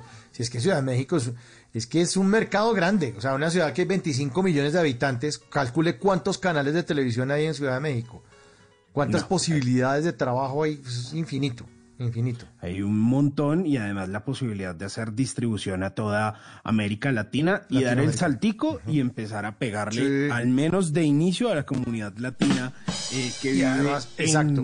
en Estados Unidos. Porque eso, además porque están pegados a los gringos. Entonces, si usted tiene de vecino a Estados Unidos, pues en su producción musical o en televisión o en radio o en internet o en moda o en mercado o en computadores o en comida o en alimentos, tiene que estar un poco a la par porque si no se lo tragan los monos de arriba, los vecinitos. Sin lugar a dudas, sin lugar a dudas, de eso, de eso se trata un poco.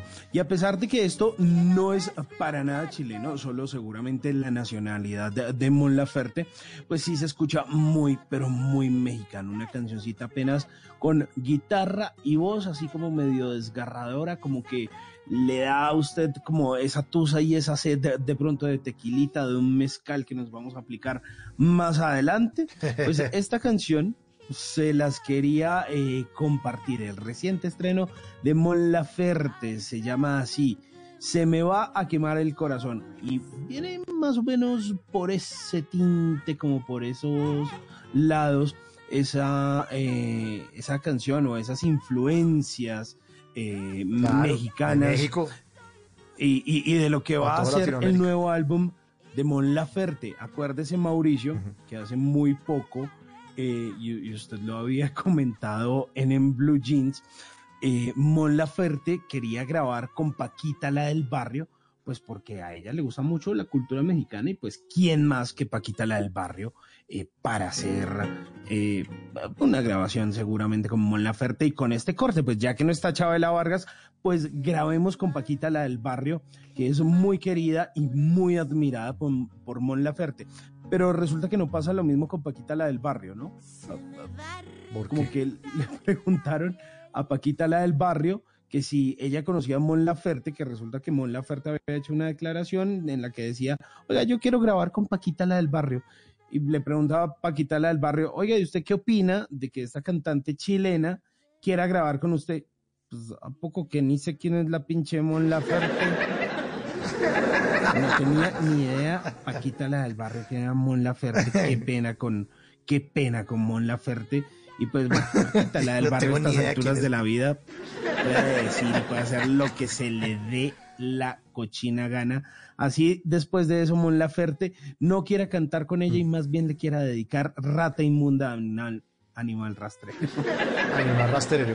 Pero es que además Paquita, la del barrio, que ya tiene 73 años, no, no creo que esté tan interesada en grabar con Mon Laferte porque se lanzó como precandidata a una diputación local en eh, el oriental estado de Veracruz por el Partido Movimiento Ciudadano allá en México.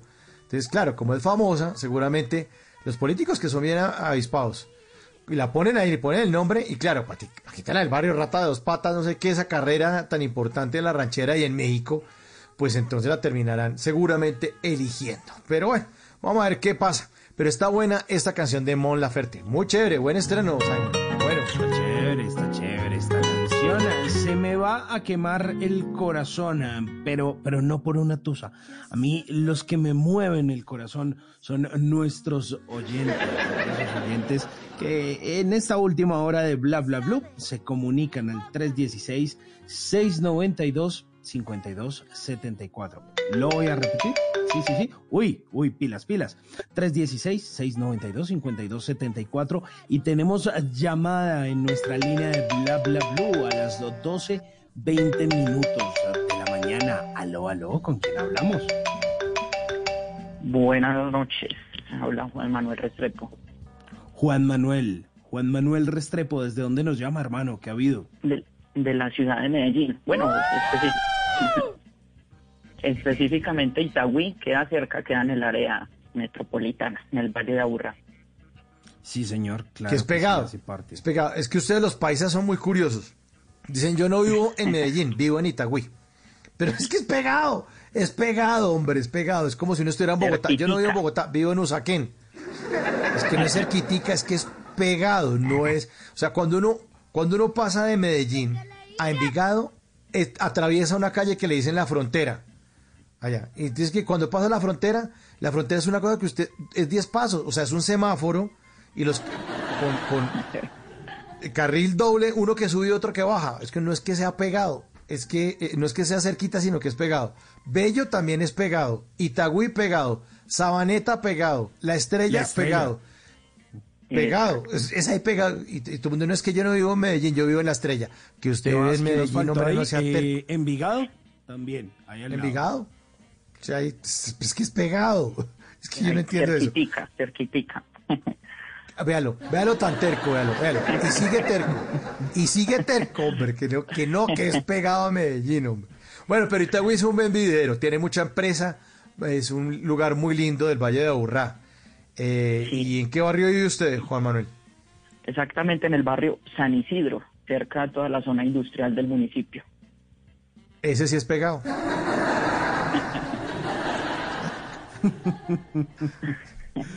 Ay, hombre. ¿Y, y a qué se dedica? ¿Qué hace, ¿Qué hace usted de la vida, hermano? Bueno, yo aparte de ser colega, también soy comunicador y periodista. Lo que le diga. Soy Ah. coach de marketing y emprendimiento.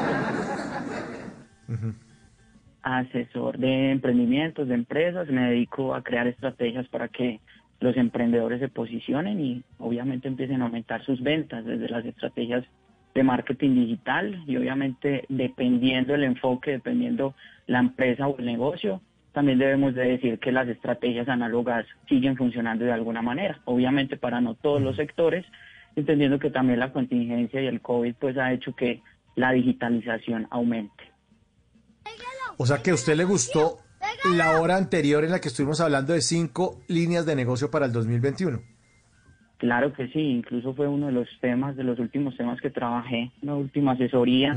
Me pareció muy pertinente porque no solamente tenían toda la razón, sino que abordaron el tema desde una perspectiva eh, general. No solamente en Colombia nos, nos estamos viendo permeados por el emprendimiento digital, sino que hay muchos países que nos llevan años luz y si no nos mosqueamos, así como decimos los paisas, pues obviamente las demás eh, empresas, los demás emprendimientos a nivel internacional nos cogen ventaja y nos caracterizamos por ser un país innovador.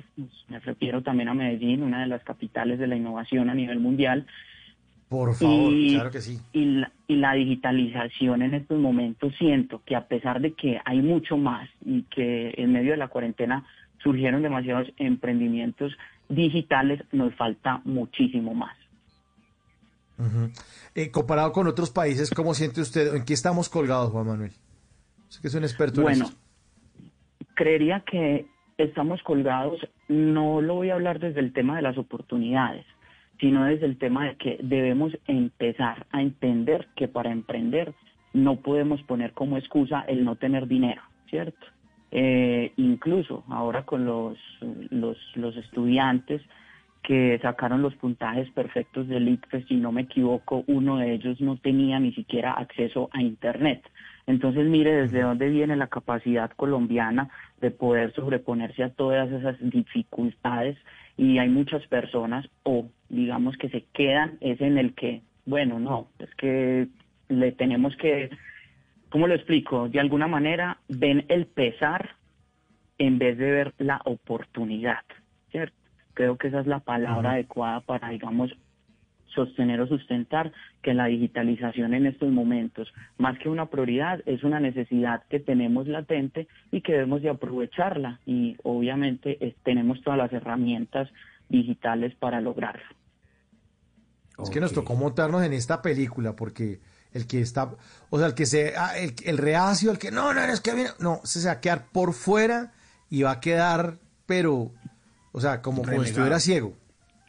Sí, no, y es que y es que actualmente miren que toda, la mayoría de empresas ya tienen sus máquinas, eh, tienen robots, tienen una cantidad de tecnologías que cada año se va viendo la disminución del mismo empleo. Entonces, si las personas salen de una empresa y empiezan a ver es el pero, es que me echaron de la empresa, es que yo tengo este problema, es que debo este dinero, en vez de ver la oportunidad de que, bueno, voy a emprender algo, voy a empezar algo, gracias a estos conocimientos o gracias a esta experiencia puedo empezar mi propio negocio, puedo empezar a innovar, puedo empezar a emprender, a aprender, a enseñar.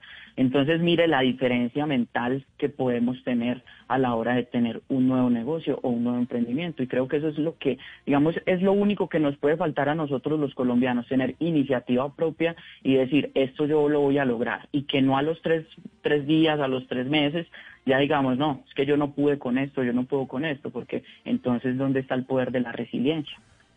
Claro, es que toca duda. aguantar. Toca Es aguantar. Es que no, eso no es que, ay, pe- pone uno de llorón en la primera caída. No, no, no. Lo hemos dicho aquí en Bla Bla Blue. Todas las historias, todas las historias de éxito es un- son una colección de pequeñas historias de fracasos. Todas, todas. Muéstreme algo que haya sido exitoso de un solo envión. Y personajes. Un, ju- un jugador de fútbol. ¿sí? Messi. Messi no ha podido ser campeón con la selección argentina. Todas las historias de éxito son colecciones de historias de fracaso. Simón, usted iba a decir algo.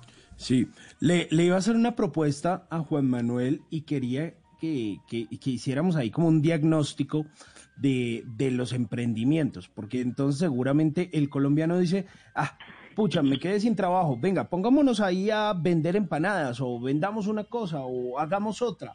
Eh, ¿Cuáles son las, lo que hay que tener en cuenta al momento de hacer un emprendimiento o si usted ya tiene el emprendimiento al momento de usted pasarlo a digital? ¿Qué hay que hacer? Eh, saber eh, posicionarlo en redes sociales, ser constante, eh, tener una, una, una estrategia de ventas. Bueno, usted es el que sabe. ¿Cuál, se- ¿Cuál sería como el paso a paso para trasladarme a digital, para montar mi negocio y tener una audiencia ahí a la que yo le pueda vender? Bueno, lo primero es empoderarnos, una palabra muy famosa, empoderarnos de nuestro conocimiento y de nuestro emprendimiento. Si no sabemos mínimamente lo que queremos hacer ni hacia dónde queremos llegar, obviamente estamos empezando mal. Primero, conocer del tema, conocer del negocio y empezar. No necesitamos ser los profesionales con una experiencia muy amplia, pero sí aprender un poquito, no solamente de lo que estamos haciendo, sino de otras personas. Hay, hay un, digamos, un video muy curioso, invito pues a los radioescuchas, una persona que tuve la oportunidad de conocer algo hace algún tiempo, se llama Yokoi Kenji, me imagino que lo han escuchado. Él habla en un video Por acerca supuesto. de que, de que las, las mujeres, en, en su momento, las mujeres, muestra como un ejemplo de una persona que vendía arepas en la calle y cambia la situación cuando uno vende por necesidad a vende empoderadamente. ¿Listo? Entonces, dejamos claro ese primer tema. El segundo, hay que crear una marca. Los emprendedores no han entendido. Perdón, perdón. que- sí. Antes, de, antes de avanzar, antes de avanzar, la diferencia, y pongamos los escenarios, la diferencia en vender las arepas por necesidad o empoderado. Cuéntenos la diferencia entre esos dos, por favor, para que la entendamos. Listo. Cuando yo estoy vendiendo, eh, pues voy a poner el, el mismo ejemplo con ese mismo autor. Sí. Él de hablaba de que, eh, exacto, una señora vendía arepas en, en la calle, llega un tío, Sí. un empresario y le dice, mira, eh, a ti se te ve la situación, se, se te ve la situación al vender arepas, no venda con esa situación, con esa necesidad de calle porque necesito para pagar las deudas, quizá para pagar los, los problemas sociales que tiene, no, venda con propiedad, con empoderamiento, es decir, créase que usted es mejor, crea que usted lo va a lograr, crea que puede llegar a vender Ah, al por mayor, que pueda llegar a otros escenarios diferentes al que en estos momentos está. Muchas veces estamos ganando un recurso y nos quedamos con ese recurso. Voy a hacer ahí un paréntesis. Mira que ahorita ya es muy, digamos, es muy común ver eh, la definición de generar diferentes fuentes de ingresos. Listo. Entonces, eh, ahí hago la, la aclaración con vender con propiedad y vender obviamente a la altitud que nosotros queremos llegar. Bueno, perfecto, listo. Ya, ya hice ese paréntesis. Adelante, siga entonces. Listo. La segunda, eh, digamos, el segundo paso es entender y que los emprendedores eh, entiendan que la marca es lo más importante que tiene una empresa. Incluso es el intangible más tangible. ¿De qué manera? Porque es lo único que a ti te puede dar nombre, te puede dar capital y lo único que se va a visualizar de primero ante todas las personas. Digamos, las empresas más grandes del mundo han impactado de cierta manera con su marca. Coca-Cola vendió 25 botellas en su primer año, pero gracias a la publicidad, al marketing que le hicieron a su marca y al branding, que son dos cosas totalmente diferentes, lograron llegarle a las personas que querían que consumieran eh, obviamente su marca. Entonces, crear Claro. una marca que de verdad identifique el producto o, del, o, o el servicio y no quedarse en la marca corta. ¿Qué es una marca corta? Eh, yo voy a vender eh, papitas, un ejemplo. Entonces, mi marca se va a llamar Papitas X. No. ¿Qué pasa? Ahí fracasan, digamos, muchos emprendedores porque no tienen en cuenta la visión. A futuro no solamente Claro. vas a vender papitas, entonces empieza poniéndole el nombre a tu empresa como compañía, grupo o una palabra que aglomere diferentes Comestibles. productos o servicios. Exactamente. Comestibles tal, le pone el nombre. O sea, es pensarlo en grande desde que sea chiquito y pensar también, eh, Juan Manuel y oyentes, eh, que todos los negocios nacen chiquitos. O sea, yo no he visto negocios, es que vamos a montar una vaina aquí con Invima, cámara de comer. No, no, no. Haga la prueba y error, prueba y error. Cuando le tenga el tiro, dice, bueno, nos tocaba facturar, ¿no? Aquí haciéndonos los locos. Pero los lo que usted le vende a sus vecinos y lo que le vende a su familia, ya, hace una transacción ahí, tan, tan, tan, tan, tan. Pero cuando usted ya tiene que tener el registro sanitario y eso, entonces ya tiene que irse con todas las de la ley y tiene que pensarlo en grande. Que lo que usted está diciendo, Juan Manuel, es pensarlo en grande, es, voy a vender papitas. Sí, no, es- voy a poner una fábrica de comestibles ni la berraca. O sea, yo ahora hago papas acá y me estoy quemando con la estufa y todo, pero es que esta vaina se va a volver una multinacional de comestibles. No se imagina lo que vamos a vender. Es pensarlo desde chiquito en grande. Exactamente. Bueno, tercer paso importante, contenido de valor. Contenido de valor no se refiere solamente a las publicaciones que yo haga en redes sociales, sino al conocimiento que yo tenga para impactar a mi público objetivo. Sigamos por esa línea de comestibles. Si yo voy a montar una empresa o una tienda de comestibles, así solamente distribuya un producto, un servicio, ya la estrategia de marketing, ahorita hablamos un poquito del concepto de marketing, no la voy a ligar a, mira, promoción, dos por uno, las, los famosos concursos cada ocho días, eso también cansa a la audiencia y cansa al público, porque de cierta manera. ¿quiénes son las ¿quiénes son las personas que te van a seguir? Las personas que están acostumbradas a comprar gratis, a comprar cuando hayan solamente Claro. promociones o dos por uno o solamente participar en los concursos. Entonces, crear un contenido de valor. Exactamente, contenido de valor que es, digamos, en mis redes sociales, en el concepto, en la comunicación que yo tenga día a día con el cliente. Bueno, ¿para qué me sirve consumir esas papas? ¿Qué tipo de calorías traen? ¿De qué colores vienen? Entonces son digamos, tips o pequeñas, eh, pequeñas cápsulas que de cierta manera acercan a ese consumidor final a tus redes sociales, porque al fin y al cabo las personas que van a empezar a seguir tu marca, a seguir sus redes, son las personas a las que les gusta ese tipo de contenido. Por ende, si a mí me gusta, digamos, el deporte, yo voy a ingresar a un sitio web de deportes que constantemente me esté informando.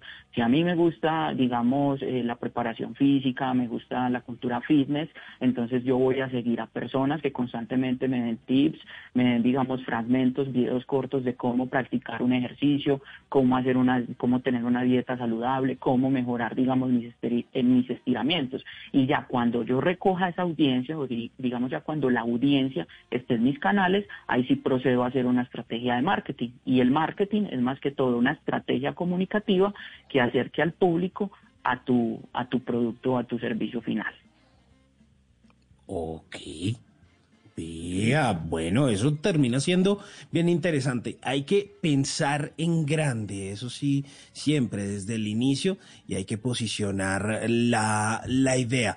Bueno, oiga, y usted eh, me, me, me hace como pensar en todos esos emprendimientos que surgieron el año pasado y que mucha gente, uno al inicio vio, oiga, venga, es que ando vendiendo una cosa, ando vendiendo otra y se quedaron como a mitad del camino y uno como que no volvió a ver que publicaron nada, eh, ni, ni- bueno, se quedaron ahí como que chao. Y, y eso le pasa mucho al colombiano y, y a las ideas y a esos emprendimientos, ¿no? Como que empiezan con muchísima energía a decir, oiga, sí, voy a montar mi empresa. Al final como que ven que no es tan fácil y se echan para atrás, ¿no? También, Juan Manuel, son muchísimos los casos de las personas que quedan ahí como a media marcha. Sí, es muy curioso porque también la mayoría de personas que, digamos, que hicieron eso, son personas a los que, a las que no le apasionaba eso mismo que estaban haciendo. Entonces, eh, ahí la importancia de hacer las cosas que a uno le gusta. Digamos, hay muchas personas que tienen ese WhatsApp y qué pena pues con los que lo hacen, tienen el WhatsApp eh, lleno de imágenes, de imágenes de productos, eh, montan al día 50 estados con 50 tenis o 50 pares de zapatos diferentes. Uy, no. Yo digo, arte. bueno, es- es- es- están, están haciendo su trabajo, ¿cierto? Pero las personas ven dos, bueno, lo digo de, de manera personal, yo veo dos, tres imágenes de pares de zapatos y, y ya sé que usted vende zapatos, pero quizás ni te compre. ¿Por qué? Porque no me estás dando un contenido de valor que de verdad me aporte. Es decir, ¿qué diferencia hay de comprarte a ti o al otro que publica otros 50 estados de otros zapatos diferentes? Entonces, por eso muchos fracasaron y muchos se dieron cuenta de que no era lo de ellos. ¿Por qué? Porque quizás lo estaban haciendo por necesidad y no porque de verdad veían futuro en eso que estaban creando. Qué bueno, hombre. Qué buenos consejos. Hay un video chévere que de pronto usted, Juan Manuel, lo ha visto, que es de un eh, eh, speaker de esas famosísimas charlas TED que ustedes, nuestros queridos oyentes, pueden ver en YouTube. La pueden ver. El señor se llama Simon Sinek. Simon se escribe como Simón, normal. Lo que pasa es que el tipo es gringo, entonces se dice, o es australiano, creo. Se dice Simon Sinek. S I N E K. Sinek. Y el tipo dice que tiene, y él tiene charla buenísima que habla del círculo de oro y el tipo dice que la gente le compra a uno por la razón por la cual uno hace un negocio, no por, por la razón por la que, o sea, las ventajas de producto no importan tanto como la razón por la cual se está haciendo el negocio. Y pone unos ejemplos brutales. Por ejemplo, pone el ejemplo de Steve Jobs, que todos ya sabemos que es el creador de, la, de, la- de- tantos equipos, de los iPods, de los iPads, de los iPhones, de todas las vainas, porque el tipo, eh, a finales de los años 70, cuando estaba jalándole a la programación y al diseño de la creación de los computadores personales, decía que la tecnología era muy fea. Entonces el tipo decía, no, todo tiene que ser lindo. Y si uno ve la película de Steve Jobs, en- en que la pasan en cable todo el tiempo, narra eso y se muestra eso. El tipo tomó cursos de caligrafía porque perdió una materia, una vaina en la universidad, le tocó hacer un curso, una mamera, eh, empezó a escribir bien y a, escri- y a ver tipos de letra y eso. Y se empezó a dar cuenta que si en los computadores le podía uno cambiar eh, la letra a los textos, pues todo se iba a ver más bonito.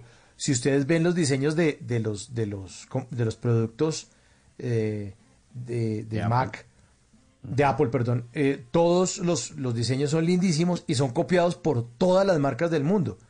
O sea, cuando uno compra o cualquier otra marca, es puro fusil del diseño de Apple.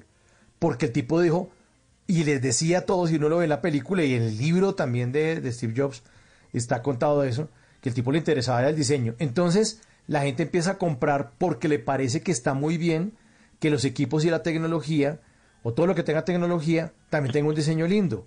Es la razón por la cual empezaron a comprar, o empezamos, porque yo también tengo productos de esa marca, varios, porque nos parece que son más bonitos. Y en, el, en ese Golden Circle también el video está en inglés, pero hay uno con subtítulos. Se llama El Círculo de Oro, Simon Sinek o el Golden Circle. Pueden verlo ustedes, el video dura 17 minutos y es una maravilla porque pasa eso que usted nos está contando, Juan Manuel. Pone él el ejemplo de los hermanos Wright que se inventaron la aviación. Y decía que los tipos tenían una fábrica de bicicletas. O sea, a mí no me con fábrica de bicicletas se inventan el avión. Y decían, pero así, se mataron pues con todo, con la plata, le dieron y le dieron, mientras que otro, otro personaje que se me olvidó el nombre, pero lo cita en el video, tenía todo el billete del mundo porque el tipo era un inversionista. Y cuando se dio cuenta que los hermanos Wright inventaron el avión, abandonó todo porque a él no le importaba volar. En cambio, los hermanos Wright que se inventaron el avión, ellos decían, queremos hacer algo que transforme la historia de la humanidad. Esa era la razón por la cual se mataban y arriesgaban sus vidas a ver hasta que se inventaron un aparatejo que podía volar. Y le dieron y le dieron, hicieron miles de pruebas, se tiraban la plata, eh, le pedían el favor a los amigos, jodían y jodían, mientras que el otro tenía toda la infraestructura detrás, todo el billete, contrató un pocotón de, de personajes y cuando se dio cuenta que él no iba a ser el primero, simplemente abandonó porque le faltaba esa alma del negocio que es de la que usted Creo que hay una película, ¿no? hay una película también que lo ilustra, que ilustra esa historia, si mal no estoy, pero no recuerdo el nombre.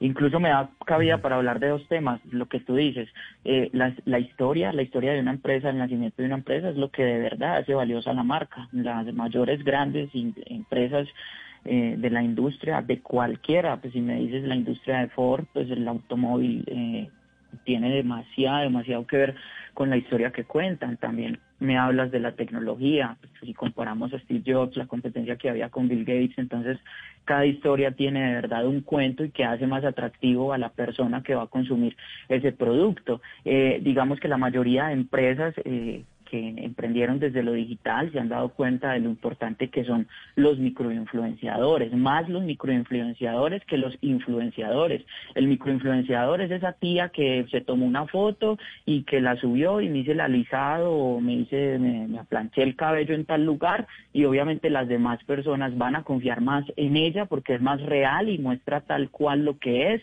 y por ende las demás personas le van a empezar a preguntar dónde te lo hiciste, quién te lo hizo, va a ser mucho más efectiva pauta que con los influenciadores. Los influenciadores de por sí siempre están regalando los famosos giveaway, siempre tienen sus concursos, siempre están, digamos, promocionando pautas, pero por lo mismo, ¿quiénes son los que siguen a esos influenciadores de millones y millones de seguidores? Quizás personas que no invierten mucho dinero en emprender ni mucho dinero en comprar productos o servicios. Entonces, las historias son súper importantes para el posicionamiento de marca. Ahorita el tema audiovisual, incluso vemos mucho más fácil videos en nuestros dispositivos que imágenes. Entonces, recomendación para los emprendedores que en sus redes sociales tengan mínimamente un 60% en contenido audiovisual. Y Sí, señor. el otro es. tema, Voy a, voy a, voy a, voy a, a- haciendo paréntesis aquí, Juan, Juan Manuel, voy a, a trinar en mi cuenta de arroba entre el Quintero en Twitter el link para que puedan ver el video de Simon Sinek. Por si no lo encontraron o no lograron apuntarlo, búsquenme en Twitter, arroba entre el Quintero, entre el Quintero, ahí van, y en el perfil y dice que yo trabajo en Blue y no sé qué. Ese personaje de ahí, entonces voy a trinar el video de Simon Sinek, lo voy a trinar ya. Ahí lo acabo de trinar para que lo, lo, lo- lo sigan, arroba entre el Quintero en Twitter.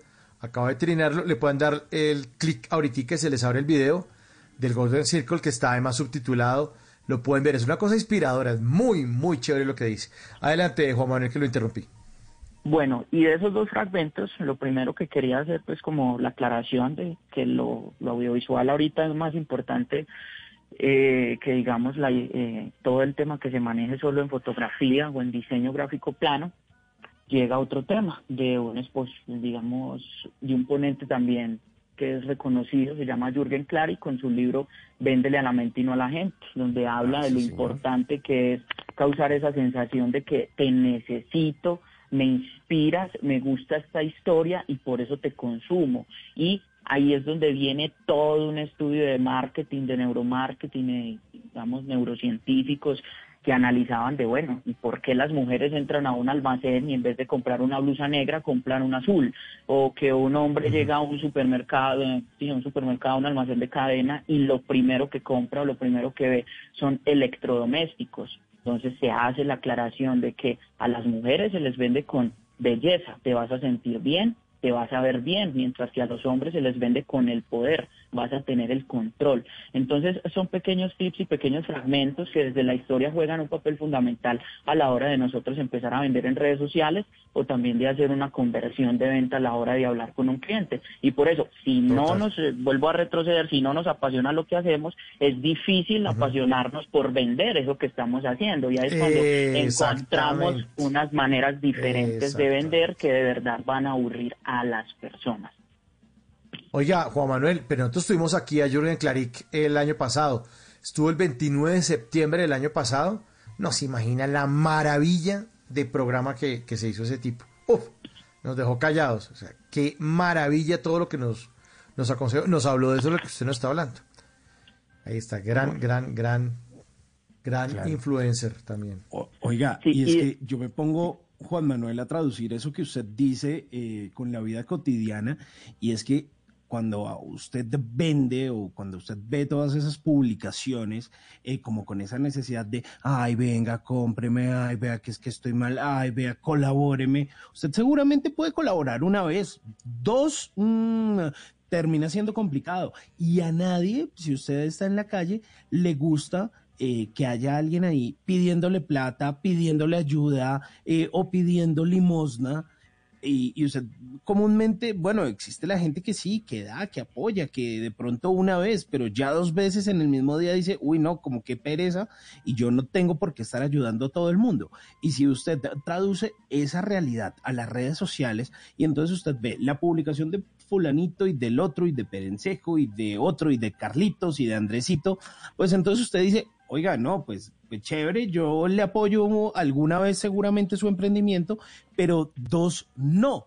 Y es porque están vendiendo con esa necesidad, no están vendiendo como tal una idea, un concepto que uno diga, oiga, esto está buenísimo, esto está chévere y esto de verdad lo necesito, me están generando una necesidad o me están vendiendo una idea. Entonces, como que uno ayuda y, ah, y como que por pesar una vez, dos veces, seguramente no lo hace. Eso es como los que vendían las boletas en el colegio o en la universidad. Cómpreme la boleta y se volvía repetitivo cada 8, cada 15 días con la boletica en la mano y uno prefería esconderse o irse para otra parte que comprar las boleticas porque usted compra una vez y ya la próxima ya no volvía a comprar más. Sí, ya, hermano, no venga aquí, cogernos aquí de marranos, pues, para que le ayudemos ahí. Bueno, y eh, tipo, digamos, otro tema a tener en cuenta a la hora de emprender, eh, tener empresas de servicios o de productos que sean escalables. ¿Han escuchado el término escalables de Sí, pronto? claro. Ese, Bueno. Jürgen Klarik también lo defiende mucho, ¿no? Que usted piense en chiquito, pero que usted piense que es para toda América Latina el producto suyo. Toca pensarlo en grande.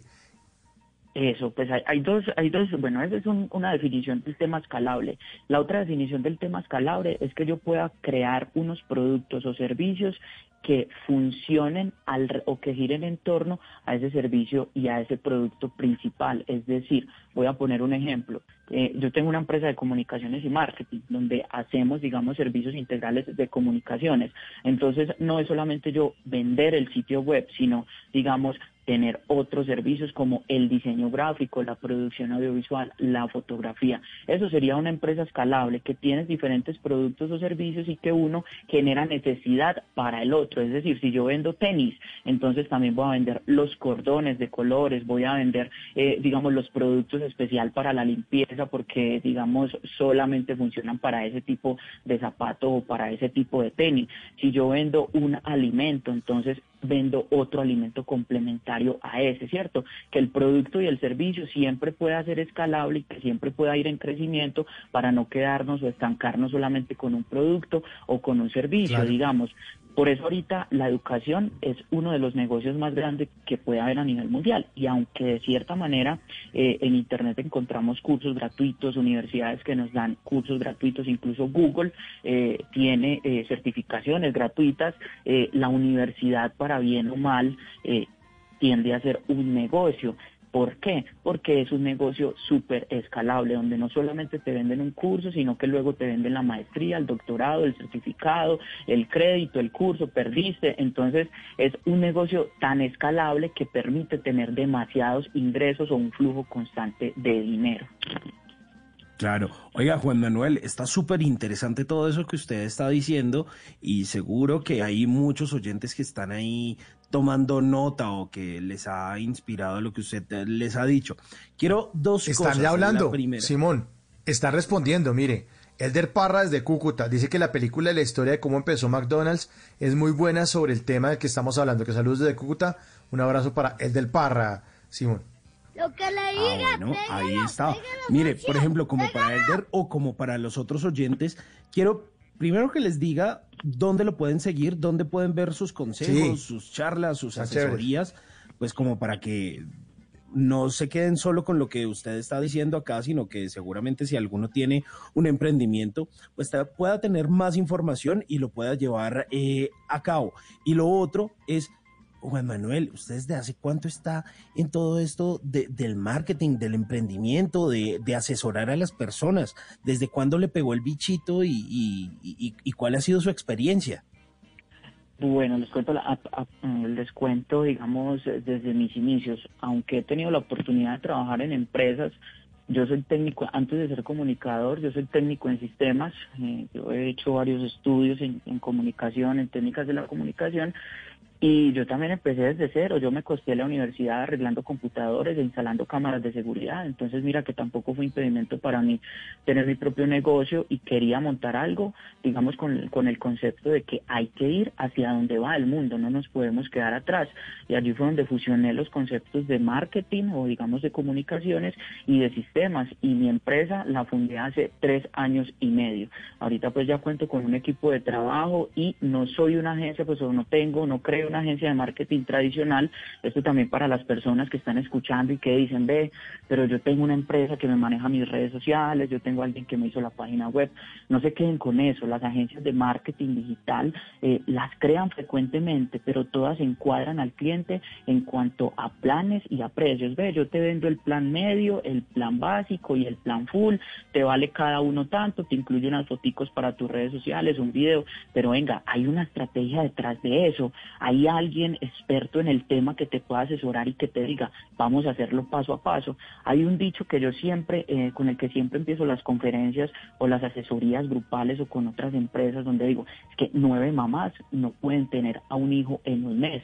Y esto también funciona para las empresas, no porque en un mes entonces compres un plan donde te administren tus redes sociales, tu página web, te hagan un logotipo, en un mes no vas a lograr posicionar tu marca, es algo de constancia, es algo que requiere tiempo, es algo que requiere una estrategia de por medio, como les digo, hay que empezar por una marca, luego todo entra por los ojos, entonces hay que abordar, hay que abordar una producción audiovisual, luego entender qué estrategia es la que nos va a funcionar más, si por redes sociales o al contrario hay que hacer un evento de levantamiento de marca o quizás hay empresas a las que todavía les sirven los impresos o, o digamos ahorita las empresas eh, o los negocios que necesitan los domicilios, los imantados para las neveras de las unidades residenciales. Entonces hay que conocer primero la empresa, hay que conocer el negocio y yo como eh, consultor, yo como estratega y con una empresa de consultoría en marketing digital, yo no puedo decirle a un cliente, mira, sí, es que por la plata es que baila el mono, como se dicen, y yo te cobro un plan mensual en X dinero y te voy a administrar unas redes sociales. No, de eso no se trata. Se trata de que haya un trasfondo, de que haya una estrategia, y más cuando pueden haber cientos y cientos de competidores alrededor tuyo vendiendo el mismo producto o el mismo servicio eh, que tú tienes. Eh, voy a dejar mis datos. eh, me pueden encontrar en las redes sociales, Facebook e Instagram como arroba Juan y en las redes sociales de mi empresa, arroba PDP Comunica. Mi empresa se llama Punto de Partida, ya es una marca registrada. Eh, hace aproximadamente seis meses nos aprobaron de superintendencia el registro de nuestra marca. Eh, llevamos un buen recorrido y bueno, ya trabajamos con, con empresas, digamos, eh, que nos han servido para dar renombre, porque yo siempre he dicho, gracias a los emprendedores es que nosotros hemos tenido un crecimiento. Muchas veces el crecimiento de las empresas más grandes no se nota. ¿Por qué no se nota? Porque hay un proceso de mucho más tiempo, mientras que con un emprendedor empezamos desde cero y si conseguimos un 100 es porque avanzamos un poquito, si conseguimos otro 100 es porque avanzamos otro poco. Entonces allí es donde están los verdaderos resultados, cuando empezamos de cero o con emprendedores que quieren iniciar sus proyectos y lo otro es que vemos muy viable trabajar es bajo el presupuesto y los objetivos que tenga esa empresa, más no diciéndolos, encuadrándoles que necesitan una cantidad de dinero increíble para posicionar una marca, porque se debe empezar de alguna manera, se debe empezar. Sin duda. Oiga, Juan Manuel, desde Gente despierta Itagüí- lo que tiene este programa. Bien. Para el mundo, ¿ah? ¿Qué tal eso? ¿Qué tal eso? Nos dio una clase durante esta Muy hora buena. para nuestros oyentes, Muy a buena, Mauricio, a mí. Qué bueno. Felicitaciones, felicitaciones y muchísimas gracias.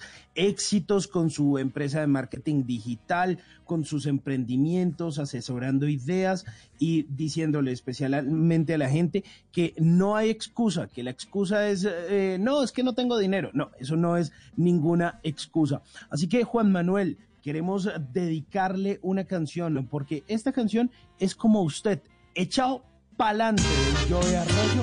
Un abrazo gigante hasta Itagüí y mil gracias, mil gracias por ser parte de Bla Bla Bla. Echao pa'lante, en una sola baldosa bailé. Así recuerdo que te conocí, mujer. Echao pa'lante, en una tarde lluvia sopleté. Aunque malo fue, sentí una pena por el ayer. Oye, oye,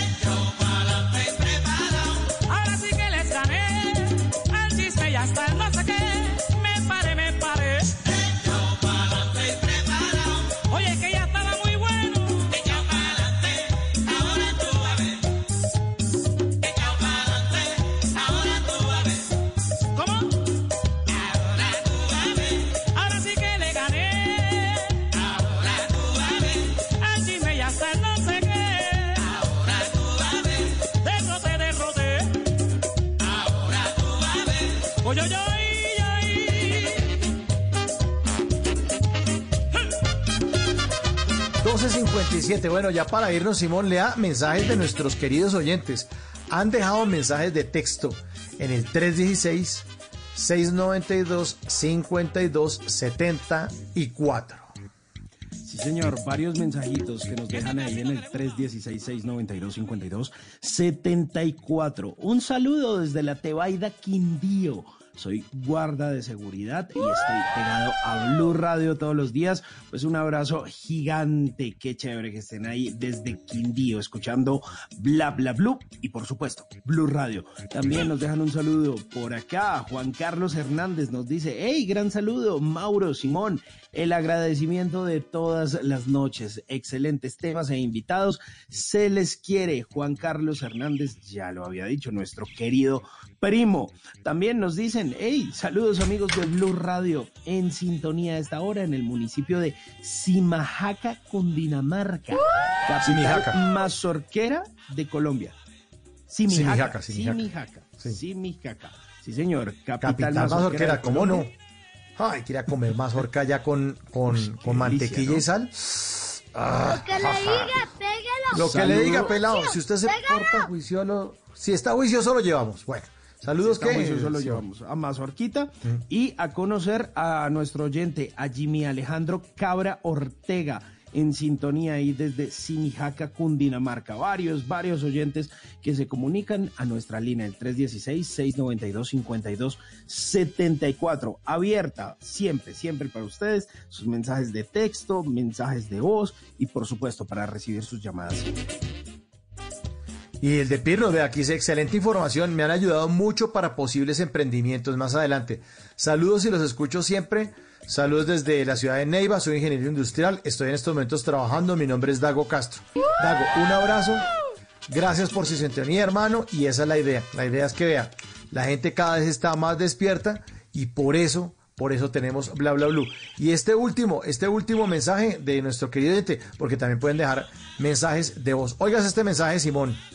Hola amigos de Blue Radio, ¿cómo están? Soy Astro Guillermo, escuchándolos aquí desde el desierto de la Tatacoa, en este cielo tan hermoso con noche de luna.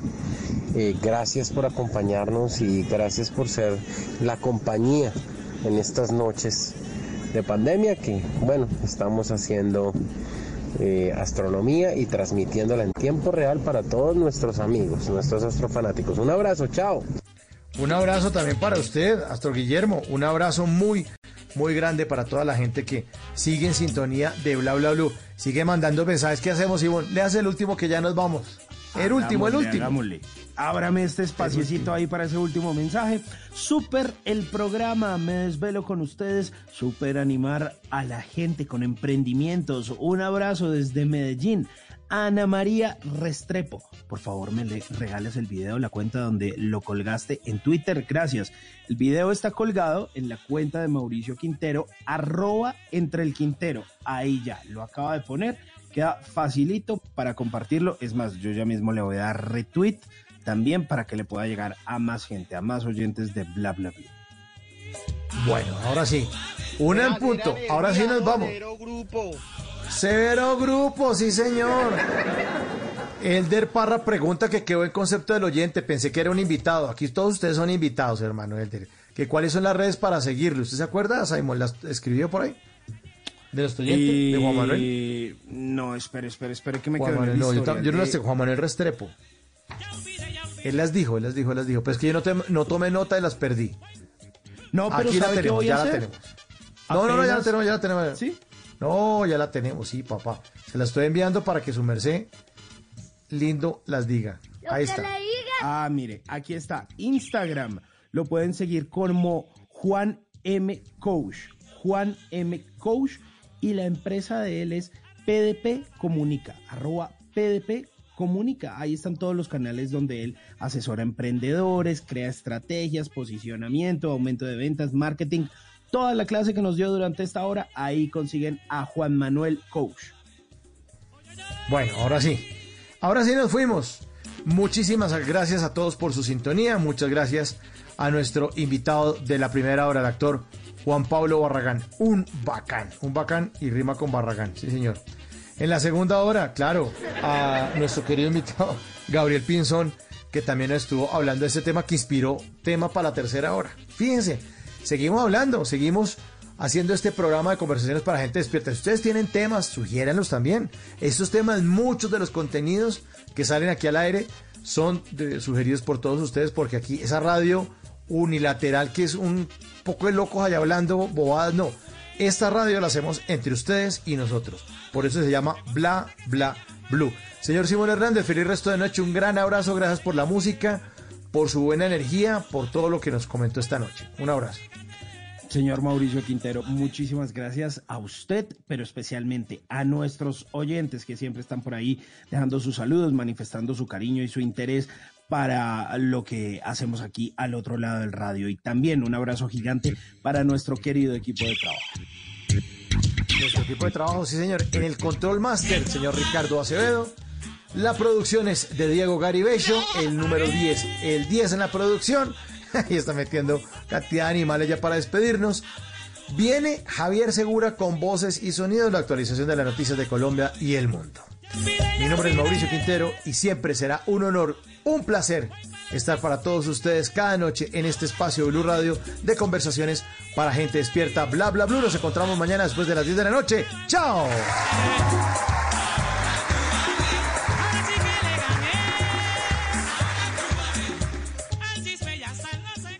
En las noches la única que no se cansa es la lengua.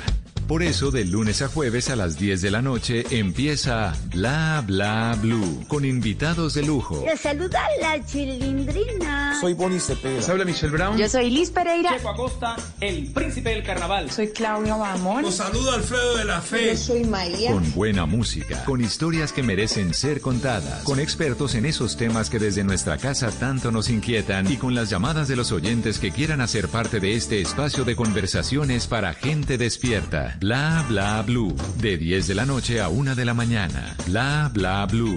Porque ahora te escuchamos en la radio. Voces y sonidos de Colombia y el mundo. En Blue Radio y bluradio.com. Porque la verdad es de todos. Una de la mañana y cuatro minutos. Esta es una actualización de las noticias más importantes de Colombia y el mundo en Blue Radio. Las autoridades incautaron, eh, incautaron en Santander 700 kilos de marihuana escondidos en un camión que se movilizaba desde Cali. Julián Mejía. En el sector de la Lizama, muy cerca al municipio de Cimitarra, fue incautado el cargamento de 700 kilos de marihuana que pretendía pasar desapercibido en la carga de un camión que venía con la ruta desde Cali hacia Cartagena. El conductor, un hombre de 27 años, fue capturado por la policía. El coronel Gustavo Martínez es comandante de la policía del Magdalena Medio. Practicársele un registro a este vehículo se halla mediante la modalidad de ocultamiento un total de 700 kilos de marihuana. En otra incautación, una mujer fue sorprendida con 46 kilos de marihuana que iban transportados en dos maletas dentro de un bus que cubría la ruta Barranca Bermeja Bucaramanga.